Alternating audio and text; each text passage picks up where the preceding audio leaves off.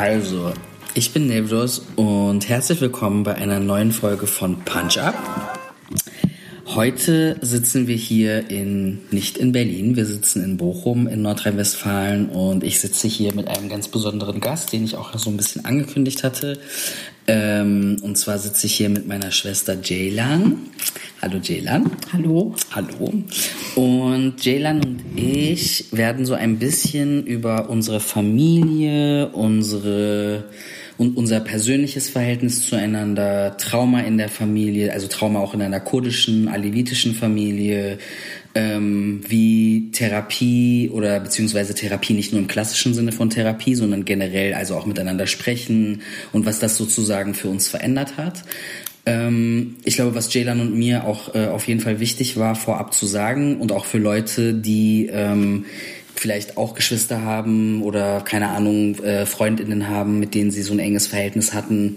Wir wollen nur deutlich machen, dass das nicht immer so war. Also unser Verhältnis, also sozusagen ist es 2019 und es ist jetzt das erste Mal seit 2006, dass ich in Nordrhein-Westfalen überhaupt war. Also in Remscheid aus der Stadt, aus der wir kommen. Und meine Schwester ist halt irgendwann nach Bochum gezogen. Ähm, also es ist sozusagen das erste Mal seit 2006 und ich glaube auch das erste Mal überhaupt, dass wir an so einem Tisch sitzen wie jetzt. Äh, es ist auch ein Esstisch, äh, wie auch beim letzten Mal. Ähm, und dass wir so miteinander geredet haben sozusagen und auch, also wir haben am Telefon irgendwie über solche Sachen gesprochen, so, aber nie wirklich so. Und wir haben beide, also als ich diesen Podcast angefangen habe, war für mich irgendwie klar, ich möchte unbedingt mit meiner Schwester ein Interview machen, weil ich glaube, dass mich persönlich wenig Leute so gut kennen wie du auch. Und ich glaube, dass ich mit wenig Leuten in meinem Leben so intensiv zu tun hatte. Also wir, wir sind in einer 58 Quadratmeter Wohnung groß geworden und wir hatten ein 8 Quadratmeter Zimmer, was wir uns eigentlich immer geteilt geteilt haben. Aber das war das Beste. Ja. So eigentlich. Ja. Also ich habe viele Erinnerungen an meine Kindheit, aber das in dem Zimmer, weiß ich nicht, wie viele Jahre? 15? Ja, 16 Jahre oder keine, keine Ahnung. Ahnung. Auf jeden Fall eine lange Zeit ja. drin waren und das war eigentlich die beste Erfahrung, die ich gemacht habe. Ja, same, same. Ich möchte euch Jelan erstmal kurz vorstellen damit ihr so eine Idee habt, wer sie ist. Ähm, Ceylan Celik ist äh, 30 Jahre alt ähm, und ist, möchte nicht, dass ich sage, dass sie Politikwissenschaftlerin ist, sondern sie hat Politikwissenschaften studiert. Ähm, wohnt jetzt in Bochum, ist auch wie ich in Remscheid aufgewachsen und... Äh, unverheiratet. Unverheiratet. genau. Und äh, gibt es irgendwas, was du über dich sagen Ich habe keine Kinder. genau. Okay, also äh, wie gesagt, wir werden so ein bisschen so über unser Verhältnis sprechen und ähm, diese ganzen Themen. Ähm, ich würde gerne äh, erstmal da ansetzen. Äh, ich würde uns erstmal gerne zurückholen äh, zum 17. November 2004. Ähm, das ist der Tag, an dem ich nach Berlin abgehauen bin sozusagen. Und für mich hat ja dann ein neues Leben angefangen ohne Familie, was also was super schwierig war natürlich, aber was mich interessiert und worüber wir, glaube ich, auch noch nie so richtig gesprochen haben, ist, was eigentlich genau passiert. Also nicht, ich weiß ungefähr, was passiert ist, nachdem ich weg war, aber was genau ist für dich passiert, nachdem ich weg war und vor allem, was hat sich für dich verändert, auch nachdem ich weg war? Ähm, an das erste Mal kann ich mich gar nicht so genau erinnern. Ich weiß nur, dass du mir das im Vorfeld erzählt hast, dass wir waren im Nanunana. Ich weiß nicht, ob ich deine Tagebücher gelesen habe und das dann so erfahren habe, aber auf jeden Fall hast du mir das im Nanunana erzählt, dass du weggehen willst. Und du hast mich gefragt, ob ich mitkommen möchte. Und dann habe ich gedacht, so, nee, das ist voll bescheuert. Ich bleib, wo ich bin. Und ähm, ja. War das das erste Mal oder das zweite Mal? Das war das erste. Das erste. Ja. Ich bin mit 16 schon mal von zu Hause abgehauen. Genau, aber ich kann mich ehrlich gesagt nicht daran erinnern, wie das zu Hause war. Ich weiß nur, dass es sehr stressig war. Es war so hektisch zu Hause. Und ich glaube, dass Mama und Papa, ähm, wo warst du da eigentlich? Beim ersten Mal ja. in dem Mädchenheim in Ach so. Äh, ja, auf jeden Fall waren Mama und Papa irgendwie bei der Polizei auch. Ich weiß aber nicht, ob das beim ersten Mal oder beim zweiten Mal war. Und es war alles sehr hektisch, sehr turbulent zu Hause. Und irgendwie habe ich auch, äh, also Mama und Papa haben versucht, das irgendwie von mir geheim zu halten, aber ich wusste ja schon irgendwie, was los ist. Und ich habe das dann auch gesagt. Und ich habe ziemlich viel Ärger dafür bekommen. ähm, ja, also ich wurde gefragt, warum ich das denn nicht erzählt hätte. Und sowas, sowas muss man den Erwachsenen sagen. Und ich war total überfordert und ich wollte in dem Moment halt irgendwie äh, meine Schwester beschützen in dem Moment. Und ähm, ja, das war einfach total komisch. Und das zweite Mal, ähm, das war, da war ich schon älter, ähm, da habe ich das geahnt, dass das passieren wird. Du hast mir das nicht erzählt, mhm. aber ich wusste, dass es passieren wird. Und ähm, ich wusste halt nur nicht genau wann. Es war eine Frage der Zeit. Ähm, und ja, dann ist es halt irgendwann geschehen. Und als du dann nicht nach Hause gekommen bist, wusste ich, okay, es ist dann passiert. Es ist soweit. Und ähm, ich weiß, dass wir an dem Tag Besuch hatten. Es war eine Nachbarin da und äh, Mama wurde unruhig und ähm, die hatte seitdem sowieso immer Angst, dass du das Haus wieder verlässt. Und ähm, und ich wusste halt, okay, da ist irgendwas. Und ähm, ja, das war schon ein ziemlich krasser Tag. Und wir hatten halt immer noch den Besuch da. So, Mama wusste halt mittlerweile auch, was passiert ist, aber der Besuch war da. Und wir sind halt so höflich, wir können keinen rausschmeißen. Und so, dass wir einfach wirklich äh, noch irgendwie nett sein mussten, höflich sein mussten, noch Tee gegeben haben. Und ähm, ja, aber dann war wieder wirklich ähm, wildes Treiben und ja, es war echt chaotisch. Ja. Krass. Okay. Ja, so war das. Ich meine, für dich war es bestimmt schlimmer. so. An anders, anders. Aber anders. Aber ich glaube trotzdem, für dich war es schlimmer. Und ich glaube, es war aber auf jeden Fall nötig. Und ähm, es, ich, ich sehe das heute. Also früher wollte ich auf jeden Fall, dass du zurückkommst. Und ich habe das ja auch auf jeden Fall versucht. Ich habe vermittelt und das geschah halt durch Mama vor allem. Das finde ich heute sehr falsch. Und ähm, aber es war die absolut richtige Entscheidung. Du musstest gehen. Ganz einfach. Ja. Ja, stimmt. Ich glaube auch dieses irgendwie, für wen war was schwierig oder so, ich glaube, das ist eine sehr schwierige äh, Analyse auch, weil ich glaube, dass aus jeder Position irgendwie das super krass ist. Und ich glaube auch, dass, also ich habe zum Beispiel, ich habe, ja, ich glaube, ich habe das, ich habe auch die Position meiner Eltern es hat mich viele Jahre gekostet, irgendwie das zu reflektieren und auch zu verstehen, dass es auch wahrscheinlich für Mama super krass gewesen sein muss. Irgendwie jetzt bin ich 33 und ich denke mir, oh mein Gott, wenn ich ein Kind hätte und irgendwie ich habe Stress mit meinem Kind und plötzlich ist dieses Kind weg und ich weiß äh, keine Ahnung, was ich machen würde. Also ich glaube, das ist so eine Situation, die deinen Kopf sprengen kann. Ich mhm. möchte auch noch dazu sagen, das ist jetzt kein klassisches Interview oder so, wo ich Jaylan Fragen stelle oder sowas. Jaylan hat auch Fragen. Und ich glaube, wir werden das so ein bisschen balancieren. Ja. Ähm, wenn du irgendwas hast jetzt, kannst du das gerne machen, sonst mache ich weiter. Nee, ich möchte nicht. Okay. Alles klar. Was ich, äh, genau, also das war dann sozusagen so, dann war ich weg und keine Ahnung, du warst so die mittlere Schwester und ich war halt immer die Älteste und irgendwie habe halt so, keine Ahnung, ich glaube, mir ist so ein bisschen so Verantwortung so in die Wiege gelegt worden, so ein bisschen. Und wir haben ja noch eine Schwester und also was ich dann später beobachte, weil wir haben ja relativ lange auch nichts miteinander zu tun gehabt. Das ist auch irgendwie, ich glaube, als ich in Kanada war, haben wir so ein bisschen angefangen. Es muss so 2013 gewesen sein. Und ich würde sagen, seitdem haben wir eigentlich ziemlich guten Kontakt. Und es war auch schwierig, weil ich glaube, dass du mich auch ja. viel beschuldigt, also innerlich wahrscheinlich auch beschuldigt hast. Auf jeden Fall. Irgendwie mir das Gefühl gegeben hast, dass, dass ich das Problem war. Und ich, für mich ist einfach super interessant. Und da möchte ich so ein bisschen äh, darauf eingehen, dass wir beide relativ zeitnah angefangen haben, Therapie zu machen. Ich hatte immer mal wieder angefangen und aufgehört, weil ich keine gute Person gefunden habe. Ähm, aber wir haben halt beide sozusagen eine recht intensive Therapie angefangen. Und es war für mich sehr interessant zu beobachten, wie während du dich selber freigekämpft hast, von unseren Eltern und von diesen Zwängen und von diesen ganzen, keine Ahnung, Werten und was wichtig ist und die Nachbarn und überhaupt, dass du sozusagen nicht nur dich selber freigekämpft hast, sondern dass du meiner Meinung nach auch unser Verhältnis freigekämpft hast. Das fand ich auch sehr. Also was, wie ist das aus deiner Perspektive so? Was hat, was hat dir die Therapie gebracht für deine eigene Position, für unsere Familie und unser Verhältnis?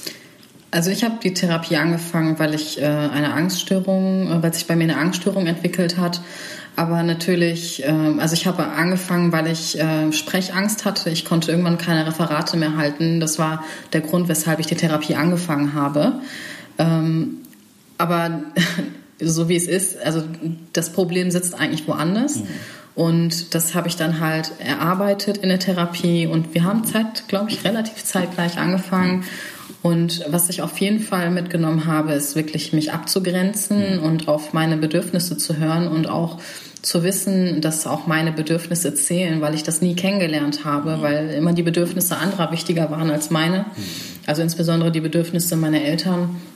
und dass meine Bedürfnisse gar nicht geachtet wurden äh, und beachtet wurden. Und ähm, das, das habe ich auf jeden Fall mitgenommen. Aber natürlich auch, wie ich mit mir selbst umgehe, wie ich mit anderen umgehe, aber vor allem, wie ich mit mir selbst umgehe, weil ich immer sehr hart zu mir bin.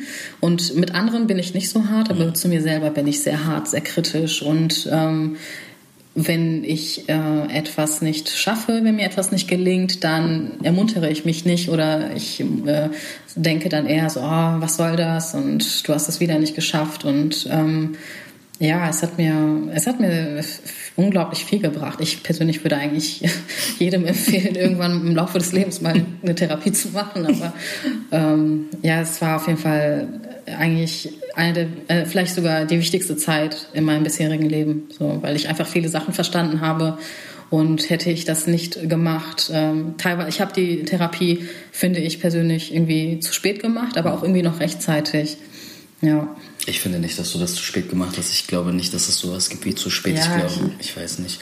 Ich glaube, dass jeder Mensch für sich selber entscheiden muss, irgendwie, wann die richtige Zeit ist. Und man kann das auch nicht erzwingen. Und ich glaube auch nicht, dass jeder Mensch eine Therapie machen muss. Ich glaube, es gibt zehn Millionen verschiedene Arten von Therapien. Und ich glaube, du hast einfach in deinem Rhythmus sozusagen, äh, bist ja auch ein Krebs, du hast irgendwie in deinem Rhythmus hast du irgendwie ähm, etwas gefunden. Ich glaube auch, dass das super schwer also wenn ich mir vorstelle, irgendwie, wenn du gegangen wärst und irgendwie ich hätte erst, ich hätte sozusagen den ganzen Druck zu Hause mitbekommen, wie die Eltern traurig sind und wie sie weinen und kein, egal was meine Gründe oder deine Gründe in dem Moment dann gewesen wären. Trotzdem siehst du ja, hast du ja gesehen, wie unsere Eltern irgendwie wahrscheinlich auch traurig waren und wie die Stimmung zu Hause sich verändert hat und du hast keinen Einfluss darauf wirklich und dann versuchst du alles extra vielleicht noch besser und gut zu machen und irgendwie diese Leere dann auszufüllen. Und ich glaube, das ist ein super undankbarer Job. Definitiv, das habe ich all die Jahre gemacht. Genau. Also ich meine, irgendwann ist halt auch der Knoten geplatzt ja. Ähm, also ich weiß, ich weiß, dass äh, Mama sehr über sehr viele Jahre sehr traurig war, immer nur gelegen hat und äh, also sie hat ihre Aufgaben, die sie halt so gemacht hat, immer erledigt und sie war für uns immer da. Aber es gab halt immer einen bestimmten Zeitpunkt an dem Tag dann, da hat sie sich dann hingelegt und mhm. ich weiß, dass sie äh, geschlafen hat. Ich glaube, das hat sie irgendwann mal gesagt. Sie hat halt geschlafen, damit sie den Schmerz nicht mehr so fühlt. Mhm. Und das ist halt super schwierig, wenn du irgendwie Kind bist und du willst eigentlich, dass deine Mutter stark ist und mhm. dass, dass, dass deine Mutter wie so ein Fels ist. Und, ähm, und du versuchst das halt irgendwie, du versuchst halt alles abzudämpfen. Ne? Du versuchst irgendwie alles abzufangen. Und das habe ich halt über all die Jahre gemacht. Und äh, heute würde ich das zum Beispiel nicht mehr tun. Das ist nicht meine Aufgabe. Und ich habe sehr, sehr spät begriffen, dass es nicht meine Aufgabe ist, ähm, meine Mutter glücklich zu machen. Das kann nur sie selbst. Mhm. Und ähm, das ist halt auch etwas, das ich durch die Therapie halt auch erst verstanden habe. Das wusste ich zwar schon vorher, aber so richtig verinnerlicht habe ich es erst jetzt. Mhm. Ja. Ich glaube, das ist auch nochmal wichtig, so ein bisschen so einen Kontext zu geben. Also so unsere Eltern kommen aus einem kurdischen Dorf und ähm, sind irgendwie, mein Vater ist, äh, also unser Vater ist äh, in den 70ern äh, oder Mitte der 70er nach Deutschland gekommen, auch relativ jung und hat eigentlich hier nichts anderes gemacht als zu arbeiten. Und unsere Mutter ist dann 84 äh, auch nach Deutschland gekommen und ist sozusagen in einen Kontext reingeschmissen worden, den sie überhaupt nicht kannte, wo sie die Sprache nicht gesprochen hat, getrennt von der Familie, relativ jung auch. Also sie war, glaube ich, so Anfang 20 oder so. Mhm. Und irgendwann dann zwei Jahre später hat sie ein Kind gekriegt und ich glaube, alles sozusagen, was unsere Eltern gemacht haben, ist so im Rahmen ihrer, ihre, ihrer Möglichkeiten, drei Kinder großzuziehen, aber hat halt nicht so gut funktioniert. Und ja. ich glaube, was super wichtig ist, auch in so in unserem Kontext, so, ich glaube, was wir gerade machen, was ich super wichtig finde, ist halt diese Ketten zu brechen von irgendwie, wie wir einander verletzen und wie, wie so Trauma in, innerhalb einer Familie weitergegeben wird. Mhm. Und ich glaube einfach, das ist das, was unsere Eltern gemacht haben. Ich glaube, also unser Vater hat super viel Gewalt erfahren in seiner, in seiner Kindheit und ich weiß, also von meiner Mutter weiß ich das nicht so viel, aber von ihrem Verhalten mir gegenüber zum Beispiel würde ich ehrlich gesagt heute als erwachsener Mensch darauf schließen, dass sie wahrscheinlich super traumatische Erfahrungen in ihrem Leben gemacht hat. Ähm, und ja, und ich glaube, wenn du äh, irgendwie Vollzeit arbeitest und irgendwie kochst und putzt und Kinder großziehst, kannst du, hast du wenig Zeit, dich zu reflektieren. So habe ich das immer für mich zum Beispiel gerechtfertigt. Und irgendwann aber in, also mich hat es zehn Jahre gekostet, bis ich es mich getraut habe, sauer auf Mama zu sein. Mhm. Oder zu sagen, ja, sie hat ein schweres Leben gehabt, aber das ist kein Grund, mir das Leben schwer zu machen. Dass ich das ausgesprochen habe, hat tatsächlich über zehn Jahre gedauert. So, deswegen. Ja, ich find, verstehe das. Ja, aber ich finde, deswegen fand ich so deinen Prozess so interessant, weil irgendwann, ich hatte das Gefühl, haben wir irgendwann telefoniert und plötzlich war das so, du hast so Verständnis für mich gehabt und ich war so, hä? So, was ist da passiert? Ja, ich weiß. Ich habe dir das aber auch geschrieben. Ich habe mich ja, glaube ich, äh, ja. ich weiß nicht wann, letztes oder vorletztes Jahr habe ich mich entschuldigt ja. äh, für all die Dinge, die ich gesagt habe. Und Was ja, ich jetzt machen? Ich, ich meine, okay, ich war jung und ähm, aber ich finde, das entschuldigt das nicht. Ähm, man, ich, also ich trage Verantwortung für, für das, was ich gesagt habe und ich habe halt immer äh, Mama verteidigt. Ich habe halt immer versucht, irgendwie zu vermitteln und habe Druck auf dich ausgeübt. Und wenn ich jetzt so bedenke, zum Beispiel, ähm, wenn ich und wenn ich einen schlechten Tag habe oder halt eine schlechtere Phase und da würde jemand kommen und würde solche Sachen zu mir sagen, das fände ich echt sehr verletzend. Und äh, also das ist eins der Dinge, die ich definitiv ähm, extrem bereue und auch, da schäme ich mich auch ein bisschen für.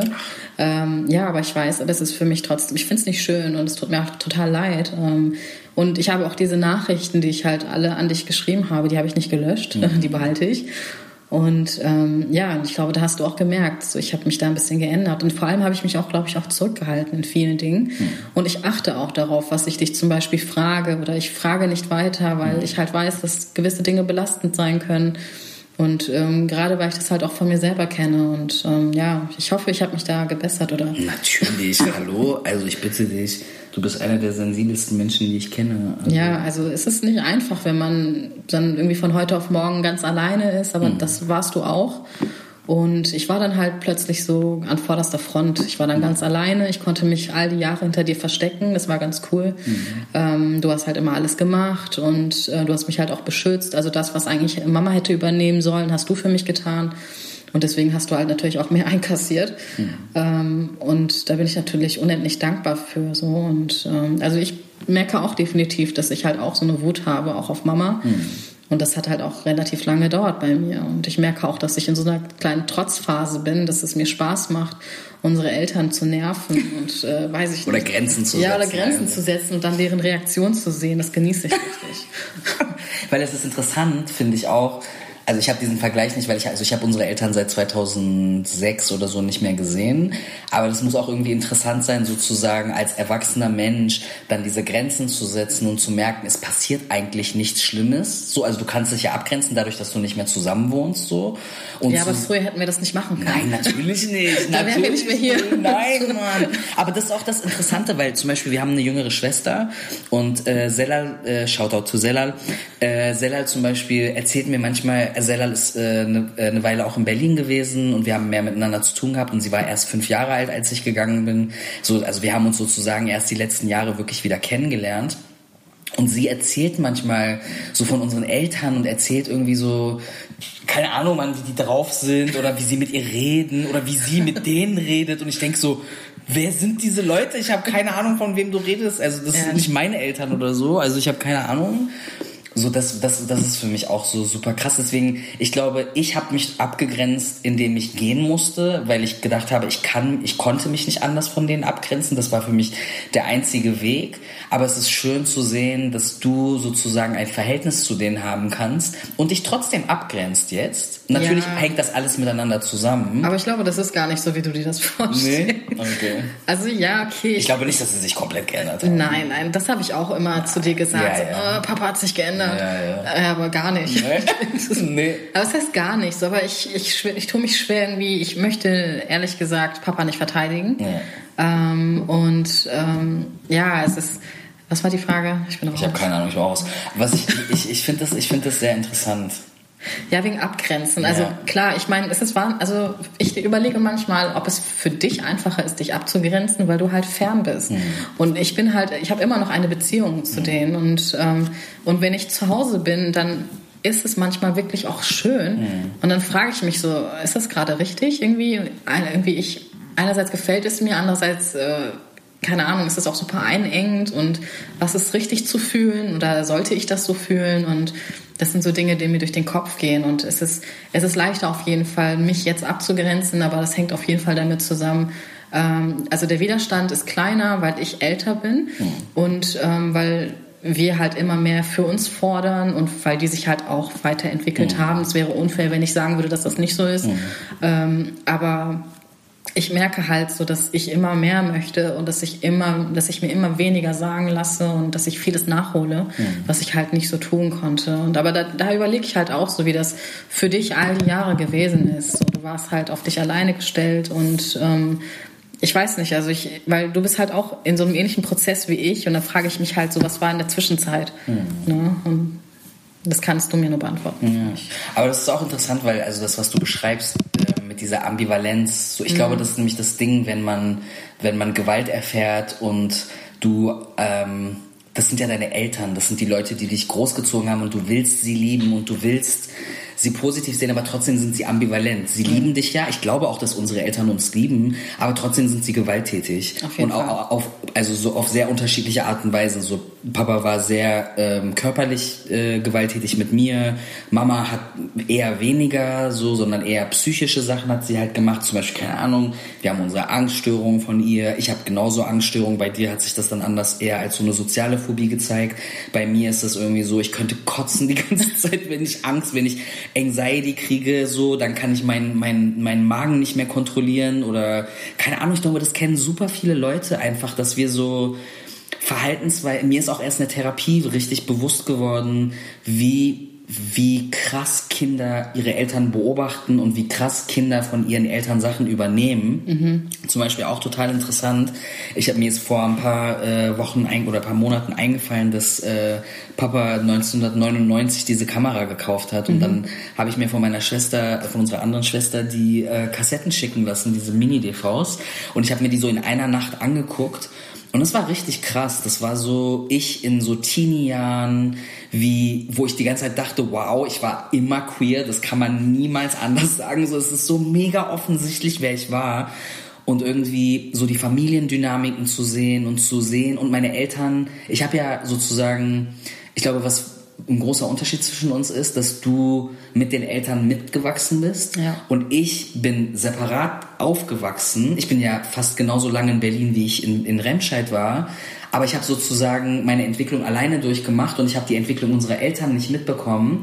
Aber ich habe, ich sehe äh, mich in denen. Ich sehe, also ich habe mir das auf dem Video angeguckt und ich habe immer, ich hatte mal eine Beziehung, wo eine Person auf eine gemeine Art und Weise zu mir gesagt hat, du bist wie dein Vater oder so. Und ich war so, nein, also es ist super gemein, sowas zu jemandem zu sagen, insbesondere wenn man kein gutes Verhältnis zu den Eltern hat und die Person wusste, dass mich das verletzen wird. Aber wenn ich mir das manchmal so angucke, ich habe super viel von ihm. Und das mhm. ist super scary. Also ich sehe, ich habe dieses Potenzial, aber die Frage ist, was macht man damit? Und aber heute. Was, was genau zum Beispiel äh, meinst Zum Beispiel, ich habe seine Ungeduld. Ja. Ich bin unglaublich ungeduldig und dann werde ich super passiv-aggressiv und das ist mega anstrengend ja. für alle Leute, die mit mir zu tun haben. Dann irgendwann habe ich verstanden, weil ich habe immer gedacht, Papa kann nichts dafür, er kann sich nicht kontrollieren, er konnte sich nicht kontrollieren, es ging nicht anders. Nein, es geht anders. Ich sehe heute an mir als 33-jähriger Mensch, es geht anders. Aber ich finde das voll stark, wenn du dich dagegen entscheidest, so zu handeln. Ja. Das ist furchtbar anstrengend. Und manchmal geht das auch. Weil nicht. du im Grunde handelst du gegen dich selbst. Ja. So, ne? Ja. Ähm, das ist halt total interessant irgendwie. Aber eigentlich handelst du gar nicht gegen dich selbst, weil eigentlich ursprünglich ist das niemals Teil von dir gewesen. Ja, ich weiß. Auch die Angststörung hat nichts mit uns zu tun eigentlich. Mhm. So, das ist, das haben wir übernommen. Aber es wird halt sozusagen zu deinem. Ja. Und zu der, ich weiß nicht, ist das eine Frage gewesen, zu dem, wie, wie das für mich war, sozusagen dann, äh, als diese Trennung war? Ja, ich habe einfach generell so eine große Wissenslücke, weil früher wusste ich halt alles über dich. So, ja. Ich hätte jede Frage beantworten können. Und zwar wisst ihr warum? Weil Jay dann heimlich meine ich Tagebücher hab, gelesen ich hat. Ich habe mit Faszination deine Tagebücher gelesen. ich habe mich irgendwann, ich habe irgendwann zu Jay dann gesagt, hey, das war das Outing. Ich meinte so, ja, ey, übrigens, ich bin lesbisch oder irgendwie sowas habe ich gesagt und dann war so, pff, weiß ich nicht. schon. Ich habe also ich hatte Schule und ich habe meine Schulzeit gehasst, aber ich habe mich immer darauf gefreut, wenn ich von der Schule nach Hause gekommen bin und ich hatte auch oft vor dir Schluss, dass ich Tagebücher lesen kann. Ich wusste, wo die sind Aber einmal, da habe ich mich auch wieder sehr drauf gefreut.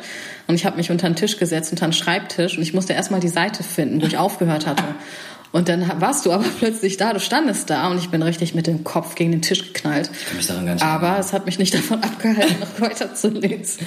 Also noch heute, wenn heute auch noch eins irgendwo liegen würde, würde ich es wahrscheinlich wieder aufmachen. Oh. Also es tut mir voll leid. So, ich habe voll massiv, also Tagebücher üben eine wirklich starke Anziehungskraft auf mich aus. Ich möchte immer wissen, was andere denken. Das ist bestimmt kein Zufall. Ähm, aber es, es fasziniert mich einfach zu wissen, was andere Menschen denken. Und ja gerne immer wieder so. Aber was ist die Lücke? Ja, die Lücke ist einfach generell alles im Grunde. Ich weiß gar nicht so richtig. Ich, und ich weiß auch, ich denke, ich kann mir denken, dass viele Dinge, die ich weiß, auch vielleicht nicht irgendwie 100% wahr sind oder dass du vielleicht so geantwortet hast, weil es bequem war mhm. oder weil ich halt genervt habe und Druck ausgeübt habe. Was habe ich denn gesagt? Weiß ich nicht. Aber ich ja, ich habe ich lüge halt. Ich habe auch viel gelogen. Ich, auch viel gelogen.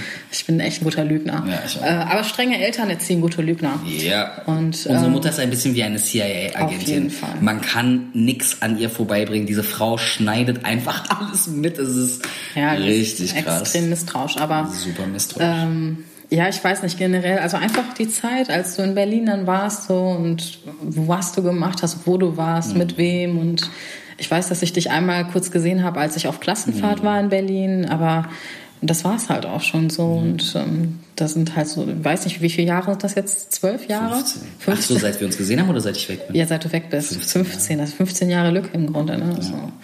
ja, das ist interessant. Also ich habe ähm, mit unserer anderen Schwester so ein bisschen mal darüber geredet, als sie in Berlin war. Und ich habe auch zu ihr gesagt, so, ey, dass das äh, auf jeden Fall keine einfache Zeit war ähm, ich weiß nicht, was du genau wissen möchtest, aber ich glaube, was vielleicht zum Beispiel interessant ist und auch vielleicht für andere äh, queere Leute, die irgendwie relativ früh ihr Zuhause verlassen, weil das Ding ist ja, dass zum Beispiel wir nie zur Selbstständigkeit erzogen worden sind, sondern wir sind eher dazu erzogen worden, abhängig zu sein und irgendwie Sachen nicht zu hinterfragen und irgendwie Autorität nicht zu hinterfragen ähm, Gewalt irgendwie zu akzeptieren und irgendwie Familie und so das als das oberste Gebot sozusagen und was die einzelne Person möchte, ist völlig irrelevant. Also ich habe auch, ich habe nie gewusst, es ist erst neu für mich jetzt seit ein paar Jahren zu verstehen, was meine Bedürfnisse sind, dass ich Bedürfnisse habe, dass es okay ist, Bedürfnisse zu haben, dass ich nicht irgendwie äh, bequem sein muss und irgendwie mich jedem oder für jeden das Recht mache. Und das Ding ist halt, ich bin mit 18 so in so eine Szene reingekommen mit einem Haufen von Leuten, die mindestens genauso traumatisiert waren wie ich, aber ich habe es nicht gerafft. Ich war einfach viel zu naiv, ich habe es nicht verstanden, ich habe auch bestimmt gelogen, ich habe irgendwie mich blöd verhalten, aber mit mir ist auch nicht wirklich zimperlich umgegangen worden, muss ich dazu sagen. Und ich habe einfach, ich habe, ich konnte mich nicht abgrenzen von Leuten. Ich bin sozusagen aus so einer dysfunctional Familie rausgekommen und bin in so eine dysfunctional Freundeskreis mhm. reingekommen und habe sozusagen meine ganzen Familientraumata nochmal, Traumata nochmal erlebt und habe halt so das so von allen Seiten dann nochmal so oben drauf bekommen und das war eine harte Schule. Mhm und dann bin ich irgendwann nach Kanada gegangen, ich habe es nicht mehr ausgehalten, ich habe mich irgendwie verliebt, keine Ahnung, ich habe es in Berlin nicht mehr ausgehalten, bin weg und dachte, dort wird alles besser. Und eine, meine beste Freundin meinte damals irgendwie auch so, ey, egal wo du hingehst, du nimmst dich selber mit. Und das habe ich nie verstanden. Jetzt verstehe ich, was sie damit meinte. Und habe mich halt so, ja, habe mich halt so die letzten 10, fast 15 Jahre von Angst leiten lassen, die mir aber nicht bewusst war. Ich war so auf Autopilot und habe irgendwie, keine Ahnung, gelebt, aber eigentlich habe ich nicht richtig gelebt. Ja, das war bei mir genauso. Ja. Aber die, die äh, Leute aus deinem engen Kreis, ich glaube, die hast du aber auch schon sehr, sehr lange an deiner Seite, ne? Ja, es gibt einen. Und da, da war ich halt immer froh. Ähm, auch wenn ich die jetzt nicht so gut kenne, weiß ich, dass du sehr lange schon mit denen befreundet bist. Und ich glaube, das sind gute Leute, ja. feine Leute. Ja. Und das, da war ich halt immer froh, weil ich wusste, so auch wenn du fällst, ne, dann hast du halt jemanden. Ne? Mhm. Und und äh, das war mir halt immer sehr wichtig. So. Und da habe ich sehr viel, also auch sehr oft drüber nachgedacht. So. Da hatte ich viel großes Glück auch. Also ja. Also ich hatte sehr schräge Leute in meinem Leben auch, aber ich habe auch wirklich so eine Handvoll von Leuten, die mega auch, ich habe das auch zu einer anderen Person vor ein paar Tagen erst gesagt, dass ich dachte irgendwie so, ey, danke, dass du so, dass du an meiner Seite warst und danke, dass du mich nicht verurteilt hast und danke, dass du mich nicht mit anderen Leuten gemobbt hast oder so. Mhm. Und er meinte so, pff, was, warum bedankst du dich? Und er meinte, wofür soll ich dich verurteilen? So, jede Person, also so alle sollen meinen Spiegel gucken, so. Aber das war mir zum Beispiel nicht bewusst. Ich habe halt immer nur so erwachsene Leute vor mir gesehen und ich, ich dachte, die, die können alles und ich dachte, die haben Wohnungen, die haben Jobs, die kriegen alles auf die Reihe, die haben Beziehungen. Und ich war immer so, warum funktioniert bei mir nichts? Warum, warum bin ich immer im Drama? Warum habe ich immer Stress? Warum gehen meine Beziehungen so dramatisch zu Ende? Ich habe immer nicht verstanden, was meine Rolle darin war. Ich habe mich immer, also Cora hat zum Beispiel immer gesagt, dass ich mich als Opfer sehe, was total stimmte. So, ich dachte immer, irgendwie alle tun mir Unrecht und ich weiß einfach nicht, warum ich immer an diese komischen Leute gerate. Heute weiß ich, wenn du schlechte Grenzen hast, wenn du irgendwie deine, deine, deine, deine, deine Trigger nicht kennst oder so, oder wenn du, ja, wenn du einfach nicht, das, das sind Sachen, die, ich habe immer gedacht, das wird sich nie ändern, mhm. bis ich meine Therapeutin kennengelernt habe, Tale, I love you. Ähm, also da habe ich wirklich erst angefangen, tatsächlich zu verstehen, was diese Sachen eigentlich bedeuten, mhm. was mir von zu Hause, ich habe von zu Hause super viele Sachen mitbekommen. Also mein ganzes politisches Denken, mein, mein separatistisches Denken, was Feminismus angeht, was Rassismus angeht, was irgendwie, keine Ahnung, so diese ganzen Klassismus und so, das habe ich alles von Mama. So, unsere Mutter ist zur Grundschule, bis zur Grundschule gegangen, äh, zur Schule gegangen, aber die Frau ist irgendwie die analytischste und die radikalste Person, die ich jemals kennengelernt habe. Und da hat sie einfach so eine krasse Foundation geliefert, aber halt so. Mit Abstrichen. Mit Abstrichen und auf einer emotionalen Seite wiederum. Total manipulierend. Total manipulierend und total irgendwie ja, kontrollsüchtig. kontrollsüchtig. Und das sind auch Eigenschaften, ich weiß nicht, ob du die hast, aber ich habe die auf jeden Fall auch und die muss ich auch heilen. Also ich kontrolliere mich selber sehr stark, ja. andere weniger, so. Äh, aber ich merke, dass ich auch so eine Neigung dazu habe, auch zu kontrollieren. Ja. Ähm, aber ich kontrolliere vor allem mich sehr stark. Ich bin, ich würde aber nicht sagen, dass ich sehr stolz darauf bin. So, das ist eigentlich gar nicht so gut. Ja. Ähm, ich finde es ehrlich, ich wäre sehr gerne weniger kontrollhaft, ähm, etwas lockerer, gelassener und ähm, das, das ist etwas zum Beispiel, das habe ich dann eher bei dir gesehen, hm. dass du so bist. Wie? Dass du gelassener bist, dass du weniger kontrollsüchtig bist hm. und auch äh, ja, ich hatte immer sehr schwierige, ich hatte, ich, mir fällt es unglaublich äh, schwer, mich fallen zu lassen. Oder teilweise fällt es mir unglaublich schwer, einfach so irgendwie laut zu lachen. Mhm. Und ähm, das sind so Dinge, die habe ich bei dir immer gesehen, die habe ich immer bewundert. Mhm. Und ich konnte das alles nicht.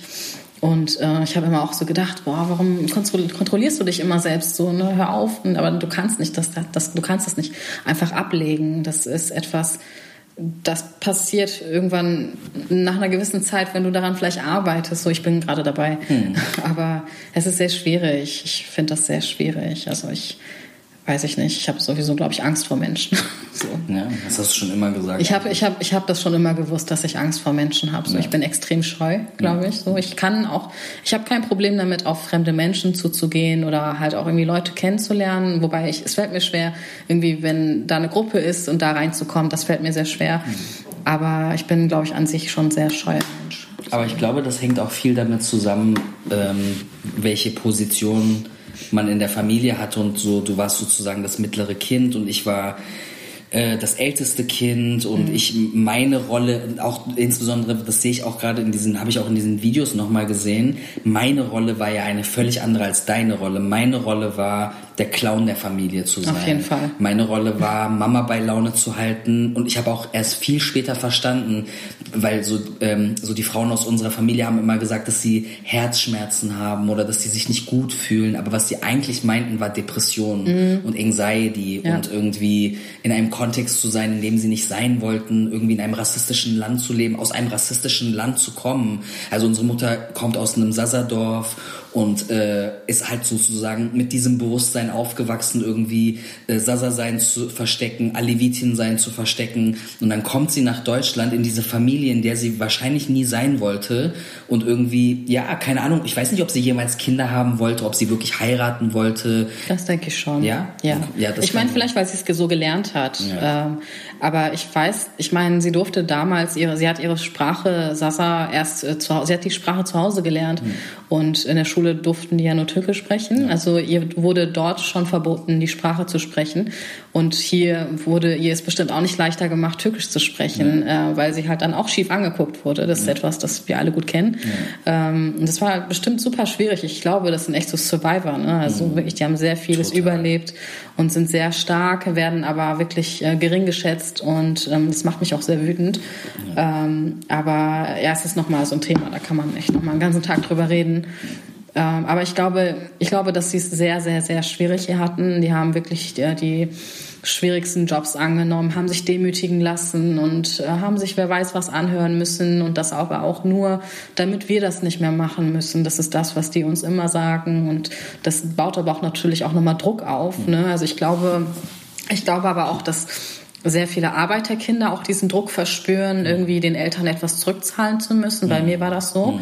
Und deshalb war das auch für mich zum Beispiel auch sehr, sehr schwierig, als ich dann halt beschlossen habe, äh, den Master abzubrechen, so weil ich halt irgendwie auch immer was zurückgeben wollte. Und ähm, ja, ich weiß jetzt auch nicht, wie wir jetzt drauf aufgekommen sind, aber nee, ähm, es ist also ich bin wirklich so mit Schuld aufgewachsen. Schuld war immer präsent, Angst war immer präsent, immer etwas zurückgeben zu müssen oder für meine Mutter da sein zu müssen, obwohl ich eigentlich nicht ihre Freundin war. Das war nicht meine Aufgabe, aber sie wurde irgendwie, also Mama hatte kein richtiges soziales Umfeld und äh, sie, selbst heute, glaube ich, gibt es keine Person, der sie wirklich vertraut, sondern nur uns. Also uns erzählt sie Geheimnisse und selbst, glaube ich, ihre größten Geheimnisse würde sie uns nicht mitteilen.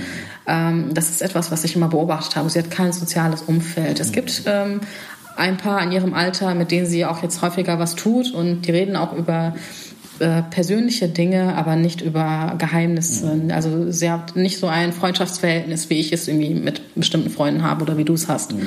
Äh, und da fehlt einfach extrem was. Da ist eine Lücke und die mussten wir wahrscheinlich immer irgendwie füllen.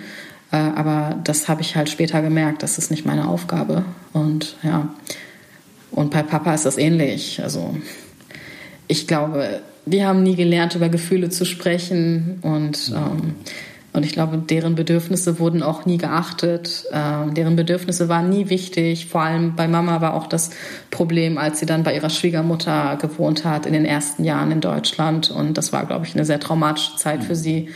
Äh, aber das sind alles Dinge, die können viel erklären, aber nichts entschuldigen für mich. Und äh, deswegen merke ich halt auch so, dass ich diese Wut habe. Aber Wut Wut zu haben, das ist nichts Schlimmes. Mhm. Das kann ja auch irgendwie Energie freisetzen. So. Ähm, es ist wichtig, dass man die Wut, Wut irgendwie freilässt. Äh, ich weiß nicht, wie du das machst. Mhm. Machst du Sport oder keine Ahnung so? Nee, wie gesagt, ich, ich, mich hat das ewig, ewig lange, ewig lange. Ich hatte irgendwann mal eine Therapeutin vor zehn Jahren oder so und die meinte irgendwie zu mir, irgendwie, ich habe irgendwie, keine Ahnung, so eine halbe Stunde so über meinen Vater abgekotzt und habe ihm gesagt, er hat das und das und das und das und das und das und das gemacht. Und es war für mich so sehr klar zu identifizieren, was er gemacht hat, weil es einfach so offensichtlich war. Und dann hat sie irgendwann zu mir gesagt, was denken Sie eigentlich über Ihre Mutter und was hat Ihre, also sind Sie auch sauer auf Ihre Mutter? Und ich war so, wie sauer auf meine Mutter? Ich bin doch nicht siehst, sauer auf meine Mutter. Siehst du Mama als Täterin? Mm. Oder als äh, schuldig? Weil ich hatte sehr große Schwierigkeiten, Mama irgendwie immer auch als Täter zu sehen. Mhm. Und weil ich halt immer auch immer gedacht habe, dass es für Frauen halt auch sehr schwierig ist ne? mhm. und wie das halt auch mit Frauen so ist und so weiter. Mhm.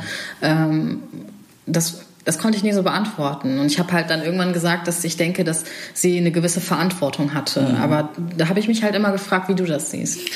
Täterin, ich finde diese ganzen Begriffe von so Täterschaft und Opfer, Opfer sein und so, das finde ich ein bisschen schwierig das ist so eine, das, äh, ich finde, das ist so eine sehr binäre Art und Weise. Ich finde manchmal zum Beispiel, keine Ahnung, wenn die Situation ist, ein Cis-Typ verprügelt eine Cis-Frau oder keine Ahnung was. Ich finde, das ist eine sehr eindeutige Situation mhm. und da kann ich, glaube ich, ganz klar sagen, das ist ein Täter, da ist ein Opfer, so.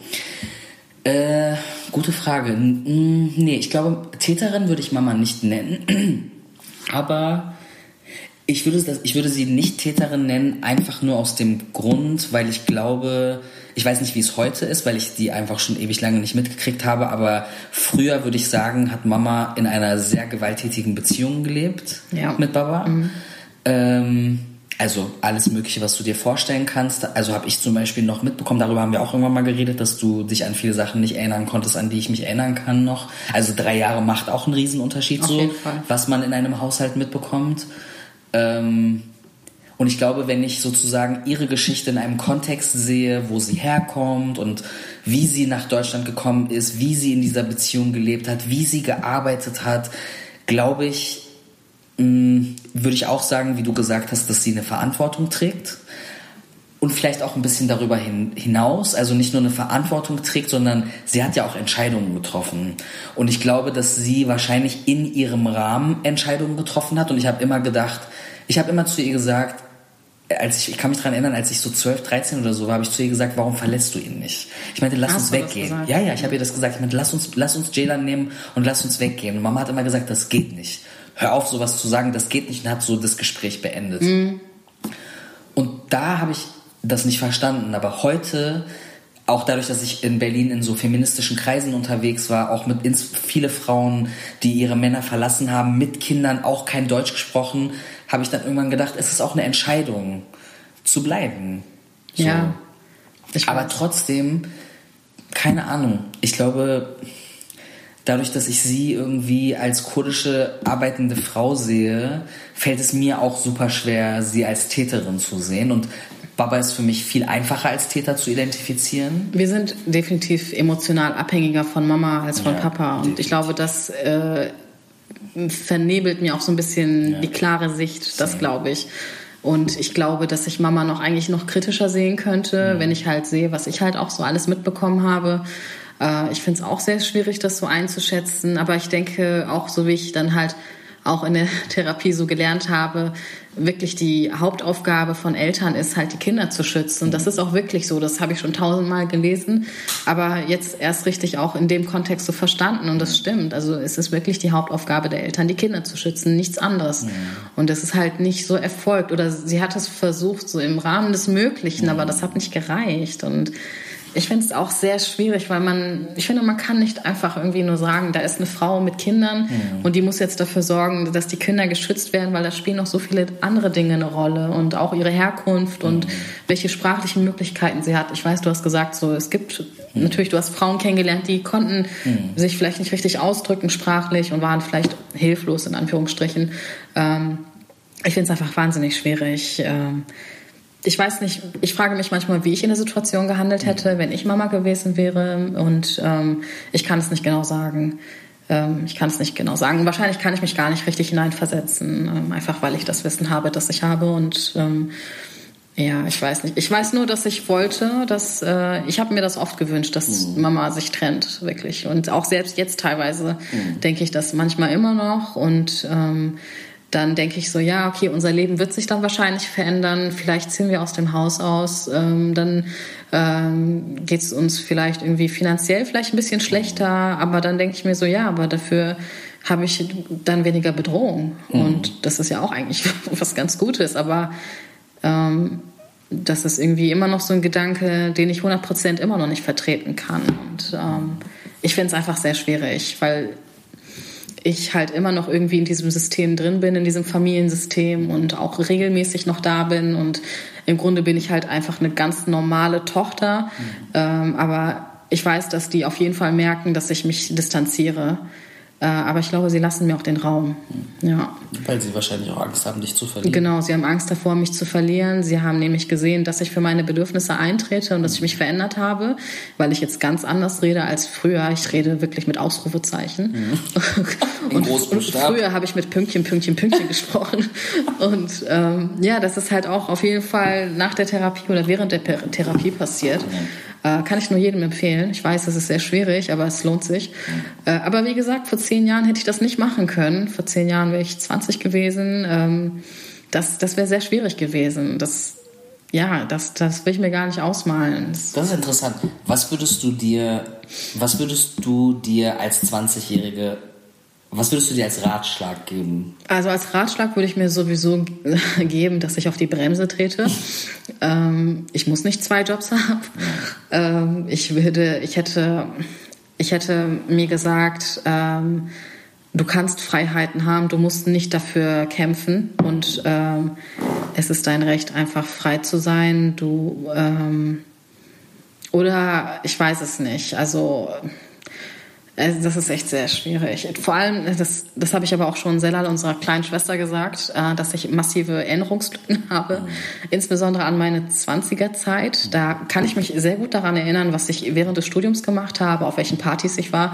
Aber ich kann nicht genau sagen, was ich zu Hause gemacht habe. Und äh, ich habe da eine sehr große Lücke.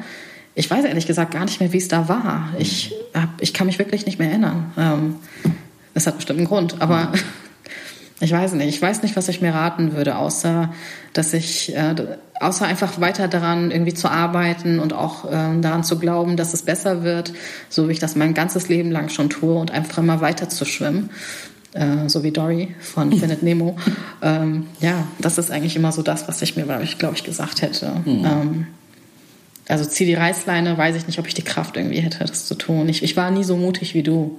Ach. Nee, doch, es ist so. Mut, ich finde diese Ja, okay, Mut, Mut ist vielleicht das falsche Wort, aber... Du hast, in, du hast das, was in deinem Rahmen möglich war, hast du gemacht.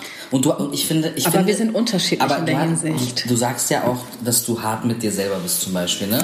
So, jetzt habe ich mich mal sozusagen selber unterbrochen. Ähm, genau, jetzt machen wir eine ganz kurze Pause, damit euer Gehirn sich entspannen kann. Und das war ja auch alles recht intensiv, was ihr gerade gehört habt. Ich hoffe, es ist äh, alles gut so. Und das Lied, was ihr jetzt beim Einstieg schon gehört habt und was ihr jetzt gleich auch noch ein bisschen länger hören werdet, ist ein Lied von Adr Jan. Und Adr kenne ich schon äh, eine Weile, so aus äh, verschiedenen politischen Kontexten. Und irgendwann habe ich mitbekommen, dass er, also beziehungsweise habe ich dann halt auch gesehen, dass er angefangen hat, sich selber Tembur beizubringen. Im Türkischen wird es auch Balama genannt oder Saz, es gibt verschiedene Namen dafür. Ähm, genau, das hat er sich selber beigebracht und hat, glaube ich, irgendwie auch wahrscheinlich vorher schon Musik geschrieben und performt, jetzt mit Band oder ohne Band, nennt seinen Sound Cosmopolitan Kurdesk. Und dieses Lied ist ein Lied auf Kurmanji ähm, und da geht es um eine queere Liebe, über die er geschrieben hat. Und ähm, es ist ein super schönes Lied, er macht super schöne Musik und äh, hört, es, hört es euch an. Er hat auch ein Album rausgebracht, was Layla heißt, äh, was erhältlich ist und holt euch das und, oder hört, euch, hört es euch an. Es ist einfach äh, super bedeutsam. Und meine Schwester und ich wollten euch auch noch sagen, dass wir dieses Lied äh, den Menschen in Rojava äh, widmen möchten, den Menschen, die dort sind, den Menschen, die geflohen sind, den Leuten hier in der Diaspora und den Leuten insbesondere dort, die dort kämpfen. Ähm, das war uns auch nochmal wichtig zu sagen und genießt das Lied.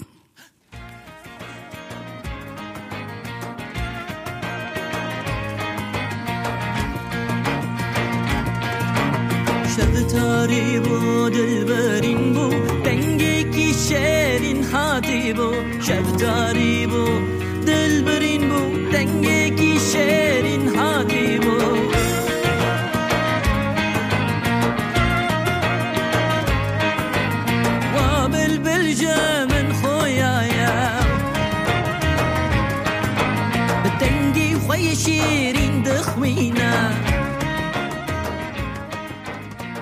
jetzt in deiner Auswertung mit dir selber bist du hart, weil ich finde, du hast sozusagen meiner Meinung nach das gemacht, was in deinem Rahmen möglich war und du hast und ich finde, wo ich finde, dass du softer mit dir sein musst, ist, du warst einfach jung. Du warst super jung und du hast super viele Erfahrungen nicht gehabt und du hast eine Situation gesehen und du hast unsere Eltern auf der einen Seite gesehen und mich auf der anderen und ich finde, es ist eine super, man kommt, es ist ganz leicht darauf zu kommen, dass ich sozusagen der Problemfaktor bin in dieser ganzen Geschichte. Aber dadurch, dass du dich dann weiterentwickelt hast, hat sich deine Perspektive darauf geändert und ich finde, das ist super wertvoll. Ja, das ist es, aber ich bleib dabei. Ich, ich, aber ich hätte das nicht wissen ich hätte, Ja, ich weiß, aber ich meine, äh, du hast dich damals entschieden zu gehen. Das ist das ist sehr schwierig gewesen, die Entscheidung, ja. wirklich. Und auch alles andere, du wusstest nicht, was auf dich zukommt und du warst auf dich alleine gestellt. Ich hätte das nicht gemacht. Also ich hatte. Also ich, zu gehen meinst du? Ja, ich hätte das nicht, ich hätte mich nicht getraut. Und ich hätte mich nicht getraut, mein, mein Lebens, Wille, meine, mein, mein Drang nach Freiheit wäre nie so groß gewesen. Ich hätte viel zu große Angst gehabt. In der Hinsicht unterscheiden wir uns wirklich. Mhm. Ähm, du, bist sehr, du bist viel offensiver als ich. Mhm. Und ähm, das, das hätte ich nicht hingekriegt. So, ähm, du hast unglaublich viele Türen für mich geöffnet. Und ich weiß, dass äh, wir hatten dann ja auch äh, Kontakt, als du dann gegangen bist. Ähm, und ich habe dir dann mit Sicherheit auch mal irgendwie Sachen erzählt, dass ich vielleicht auf Partys bin oder so. Und ich glaube, du konntest das auch damals nicht glauben. Ja, aber das hast du mir halt alles ermöglicht. Und wiederum habe ich halt unserer Schwester dann ein paar Türen geöffnet, wobei ich muss sagen, die hat sich selber Türen geöffnet und wie. Wirklich. Ja, die Kleine ist ganz anders als wir. Ja, die ist ganz anders. Ähm, ihr seid euch ähnlich. Und ähm, ja, also das, ich hätte, wenn du nicht gegangen wärst, hätte ich sehr viele Dinge nicht so einfach machen können. Sella sagt zwar, also unsere Schwester, dass ich offensichtlich auch äh, sehr offensiv gewesen sein Natürlich. muss in den 20ern. Ich kann mich nicht dran erinnern. Äh, aber wenn sie das sagt, dann glaube ich ihr. Äh, aber ich hätte damals nicht äh, die Entscheidung treffen können, die du getroffen hast. Ich weiß, dass es für dich sehr schwer war hier. Und äh, was mich immer interessiert hat, ist, ob du auf meine Deutschlehrerin gestanden hast. Ja, Deutschlehrerin, Frau Gister. Ja, total. Oh mein Gott, ich war so Das ist verliebt etwas, in das sie. ich schon immer fragen wollte. Ich war so verliebt in sie. Oh mein Gott. Ja. Ich habe ihr und einer anderen Lehrerin Liebesbriefe geschrieben. Ich weiß. Und da habe ich auch immer gedacht, boah, ist das mutig, ey. Das Mutig oder creepy? oder, oder creepy auch, ne? So irgendwie, das sind Lehrer auf unserer Schule und keine Ahnung. So. Ich habe immer mit ihr dann so, sie hat mit mir dann über dich geredet und ich war immer so total interessiert und keine Ahnung, ich fand es total toll. Ich weiß nicht, ob ich in sie verliebt war, aber ich fand sie total großartig. Ich habe keine Ahnung, was ich, ja, Mama-Komplexe, was weiß ich. Ja, wahrscheinlich. Ähm, aber sonst auch in vielen anderen Bereichen warst du wirklich immer so ähm, ein Vorbild. Du bist immer vorgegangen, hast viele Sachen immer ausprobiert und ich habe sie dann auch ausprobiert. Oder du warst immer sehr extrovertiert und dir ist es nicht schwer gefallen, andere Leute kennenzulernen. Und so habe ich dann halt auch Leute kennengelernt. Und ich äh, musste dann, als du dann weg warst, musste ich halt ganz schnell erwachsen werden. Ich musste viele Dinge alleine machen, so auch Leute kennenlernen, was mir unglaublich schwer fällt. Ähm, und das hast du mir halt, das hast du alles für mich erledigt. Oder halt auch mich zu schützen in Gewaltsituationen. Und ich bin dann nicht irgendwie zur Mama gegangen und habe mich hinter Mama versteckt, sondern hinter dir habe ich mich versteckt. Und ähm, ja, also das, das daran kann ich mich auch sehr gut erinnern. Und ja. Das würde ich jederzeit wieder machen. Ja, es ist mit bestimmt etwas auf jeden Fall, das ich so vermisse. Ähm, aber ich glaube, das kann ich auch nicht mein ganzes Leben lang haben. Das ist sehr praktisch. Und, aber ich glaube, was Selbstständigkeit angeht, ist es immer, glaube ich, besser, wenn ich dann irgendwie selber Dinge tue. Und ähm, ich merke das bei Sedal, dass ich versuche, Dinge für sie zu erledigen oder Dinge an mich nehme, um ihr das zu erleichtern. Und ich weiß, dass ich immer sehr viel getan habe, um äh, Trauer von ihr fernzuhalten. Und dann habe ich halt stattdessen die Trauer auf mich genommen. Und das würde ich heute auch nicht mehr so tun. Ähm, das kann ich auch nicht empfehlen. So. Aber das ist interessant, du hast sozusagen für Sella das gemacht, was ich für dich gemacht habe, wie du sagst. Genau. Das heißt, also du hast sozusagen dich nicht nur von, von äh, unserer Familie frei gekämpft, du hast dich auch von unserem Verhältnis frei gekämpft. Weil so wichtig das auch war und ich glaube, wir haben, wir haben auch, wir haben irgendwann mal auch irgendwann nachts telefoniert und dann haben wir irgendwie einander gesagt, also ich glaube, für mich zum Beispiel warst du der Grund, warum ich überhaupt diese ganze Familie überlebt habe. Das hast du mir vor kurzem gesagt und ich hätte das nie gedacht, weil ich habe irgendwie immer gedacht, dass meine Rolle gar nicht so groß war. Natürlich. Und dann habe ich mich aber auch, das hat mich auch sehr gerührt, aber ich muss halt auch sagen, dass ich halt auch immer so deine Anerkennung suche und ich will mich auch so ein bisschen davon lösen. Ja, natürlich. Ähm, und ja, das hätte ich halt zum Beispiel gar nicht gedacht, so, weil ich dachte eher, das ist andersrum. Ähm, dass ich halt ohne dich gar nicht überlebt hätte und ohne die Musik von Linkin Park. so. Ja, es ist wirklich so, die haben mein Leben gerettet. Kann man nicht anders sagen, ist so. Ähm, ja, es ist wirklich so. Ich meine, ich weiß nicht, äh, was für dich damals äh, so dein Anker war. Aber für mich war es die Musik. Ohne Musik hätte ich nicht überlebt, das weiß ich. Und ähm, also ich habe das halt auch noch nie jemandem erzählt oder so, auch gar nicht meinem Freund. Aber ich habe wirklich, als ich 12, 13, 14 war, wirklich immer nur daran gedacht, so wann mein Leben zu Ende ist. Ne? Ich hätte auch da wieder nie den Mut gehabt, irgendetwas zu tun. Aber ich habe mich die ganze jeden Tag damit beschäftigt und hätte ich die Musik nicht gehabt, ähm, dann weiß ich halt, wo ich gewesen wäre oder wo ich halt nicht gewesen wäre. Und das habe ich mich halt auch immer bei dir gefragt, so was ist dein Anker? Und äh, ich wusste es nicht. Ich dachte so vielleicht das Schreiben, aber auch wahrscheinlich die Musik, deine Freunde, denke ich. Und ähm, Ich hatte nicht wirklich Freunde. Das ist auch interessant. aber das ist halt auch wieder, ich habe immer eine sehr andere Vorstellung von dir gehabt. So. Und auch erst im letzten Jahr wurdest du für mich so ein bisschen entmenschlicht. Ähm, als du mir halt auch gesagt hast, dass du halt auch gewisse Ängste da, da hattest, bis dahin, da habe ich halt immer gedacht, dass du so eine Art Superman bist mhm. und alles kannst und keine Ahnung, du hast die Leute und die Leute und du hast ein richtig krasses Leben in Berlin. Mhm. Und dann hast du aber halt gesagt, dass du diese und jene Ängste hast und ich dachte mir so, hey, das sind doch meine Ängste. Mhm. Und das war total komisch. Für ähm. mich war das total befreiend, als du äh, ich habe mich nie getraut. Ich wusste immer, dass ich Angst habe und dass ich auch eine Angststörung habe. Aber ich habe nie mich getraut, bis wir telefoniert haben und du mir erzählt, du hast so ganz frei, hast du gesagt, ja, und dann habe ich mit meiner Therapeutin über meine Angststörung geredet und ich war so, oh mein Gott, ich habe, das ist genau das, was ich auch habe. Das hat für mich, ich wusste das all die Jahre, aber das hat für mich, das, das hat so für mich das so in Worte gepackt, was ich immer gefühlt habe. Mhm. Und wenn du mich nach meinem Anker gefragt hast, du warst mein Anker. Echt? Du warst mein Anker, auch die Musik war mein Anker, das Schreiben, also ich habe ja immer beim vom Radio so Musik aufgenommen. Das war mein Anker und zu schreiben, aber auch einfach, ich glaube, dadurch, dass wir uns ein Zimmer geteilt haben, mhm. dadurch, dass wir die irgendwie nachts geredet haben, bis irgendjemand eingepennt ist oder so, das ist, glaube ich, das, was mir die ersten Jahre in Berlin unglaublich gefehlt hat. Und da habe ich erst gemerkt, wie wichtig das war. Ich glaube, es wäre schwieriger gewesen, wenn wir getrennte Zimmer gehabt hätten, ja. äh, weil dadurch, dass wir dieselben Erfahrungen gemacht ja. haben, äh, zur selben Zeit mit derselben Person, ja. äh, konnten wir das halt irgendwie teilen und auch vielleicht den Schmerz teilen. Und ich weiß, dass wir nie darüber geredet haben, wenn einer angeschrien wurde, ähm, weil wir uns geschämt haben. Und äh, das ist mir halt auch immer sehr schwer gefallen. Das ist immer eine sehr peinliche Situation für einen, obwohl, es, obwohl man ja selber nichts mhm. kann. Mhm. Und ich weiß, dass sehr viele Kinder das so kennen mhm. und auch fühlen. Und ähm, man ist peinlich berührt, wenn einem Gewalt erfährt. Und man hat aber eigentlich gar nichts getan. Und das ist halt sehr traurig, finde ich. Ne? Das das, das, das ist super schwierig für mich, mhm. wenn ich das auch sehe. Und, ähm, ich kann das auch überhaupt nicht aushalten, wenn so Eltern ihre Kinder anschreien oder schlagen wollen oder so. Ich könnte ausflippen. Ich auch. Ich war irgendwie letztes Jahr oder so unterwegs und ich war, ich saß im Auto und ich habe halt gesehen, dass da war so eine Familie und da war so ein, äh, wahrscheinlich der Vater war das und der hat halt seinen Sohn dann gepackt richtig mhm. und hat den fast schon in die Höhe gehalten und hat den irgendwie angeschrien und ich und ich habe so mit mir gekämpft, weil eigentlich wollte ich was sagen mhm. und ich wusste aber nicht, was sagst du dann? Und ich war selber auch irgendwie traumatisiert und ich dachte so, scheiße, das ist eigentlich der Moment irgendwie, wo du aufstehen musst und das sagen musst. Aber ich konnte nicht so, weil ich halt mich total hineinversetzt gefühlt habe in die Zeit, in der mir das passiert ist. Mhm. Und, ähm, und da weiß ich nicht so, ich könnte sagen, ich würde mir wünschen, dass ich in solchen Situationen anders reagiere, aber ich bin halt vorbelastet und es fällt mir sehr schwer, dann aus meiner Starre irgendwie loszukommen. Ähm, ich weiß jetzt auch gar nicht, wie wir darauf gekommen sind. Ähm, aber, Sachen zu beobachten. Ja, Sachen, ich weiß. Mir fällt das super schwer, wenn ich äh, im ha Treppenhaus laufe und dann aus einer anderen Wohnung Schreie höre. Mhm. Wenn ein Vater Mutter anschreit oder irgendjemand schreit ein Kind an oder ich höre ein Kind weinen oder so, das ist für mich äh, super unaushaltbar teilweise.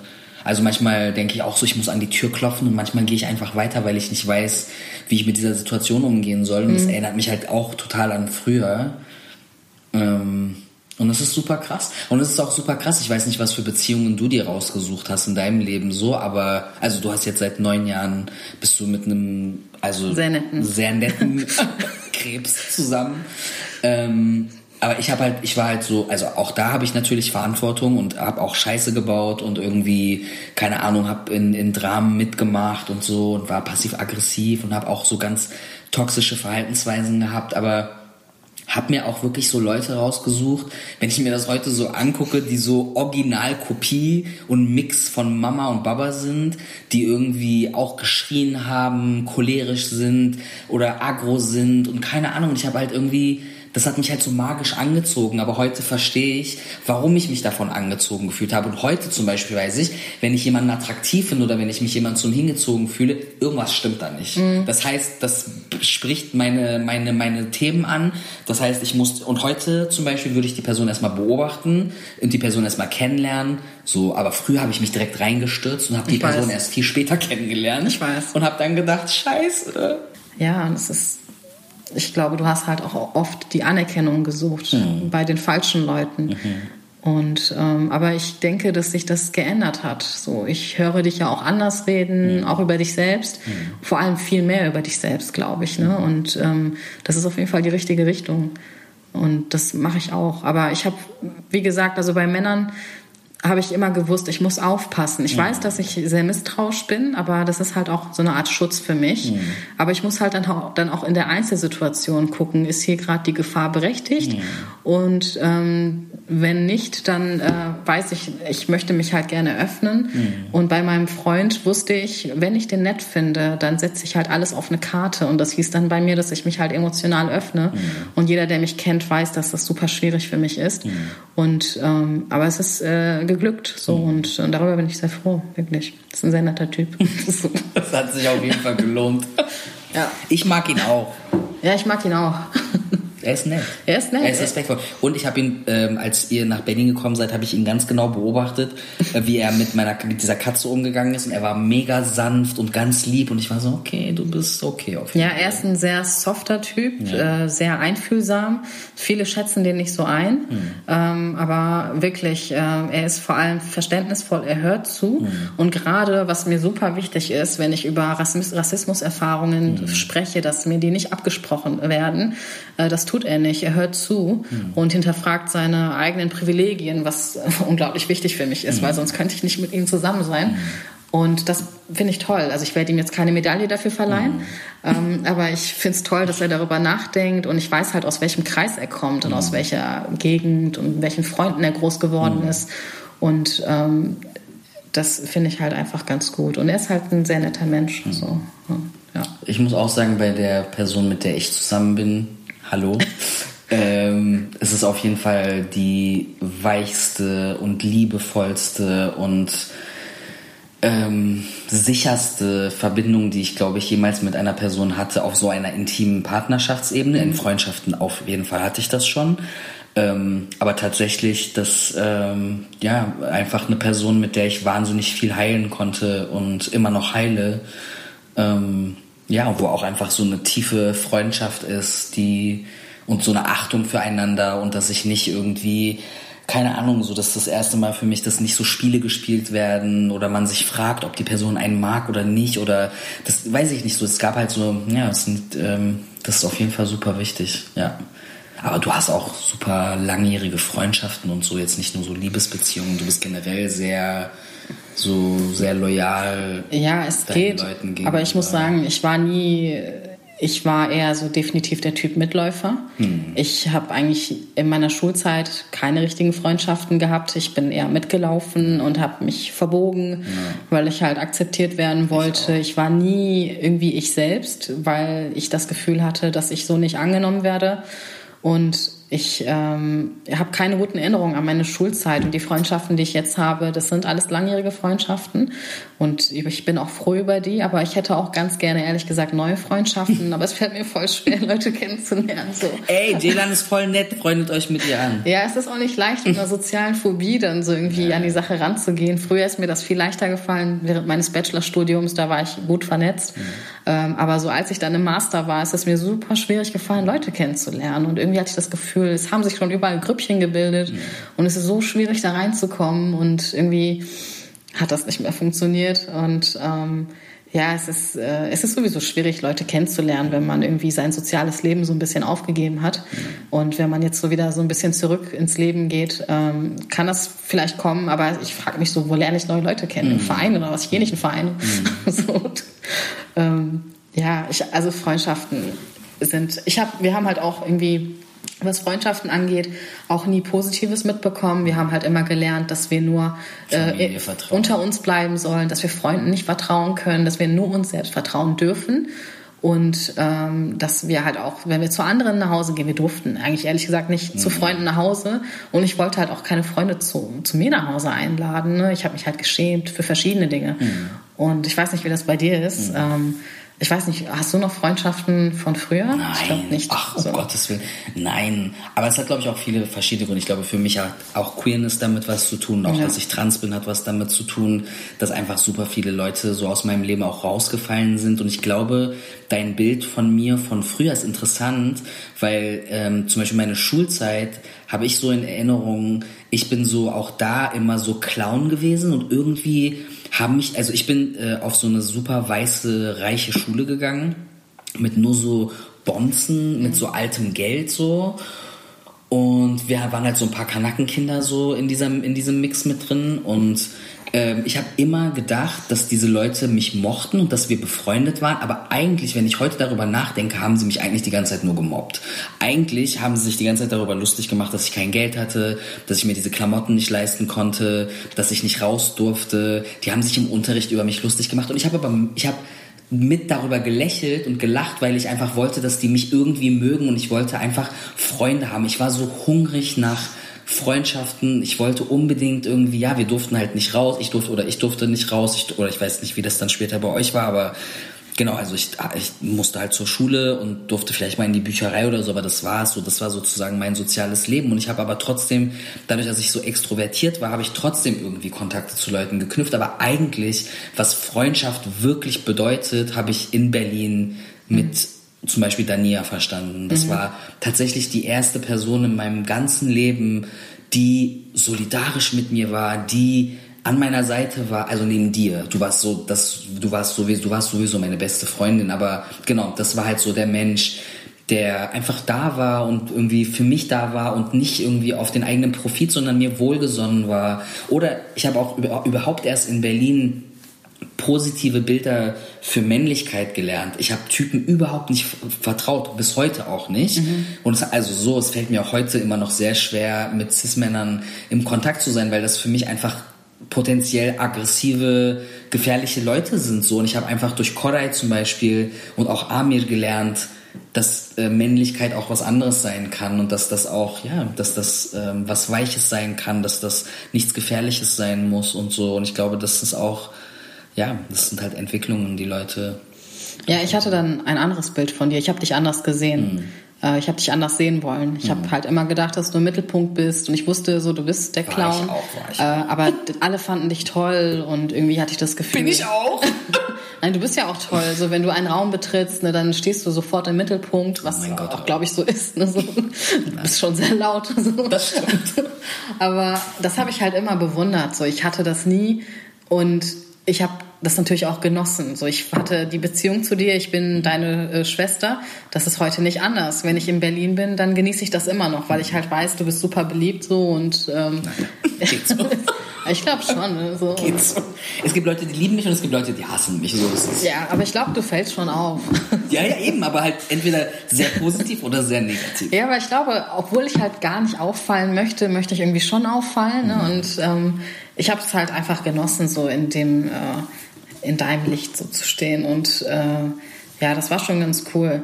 Ähm, aber wie gesagt, ich habe dich halt echt immer als Superheld mhm. angesehen. Du bist immer noch ein Superheld für mich.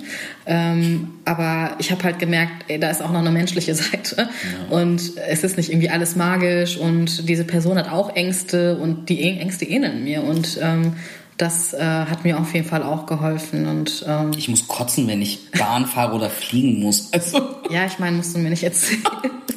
so, ich, äh, ja, das, ich habe eine Angststörung. Also, ja, ähm, ich kenne das alles. Ich, ich, ich kenne das alles. Das ist eine soziale Phobie Hast bei du das mir. mit dem Kotzen auch?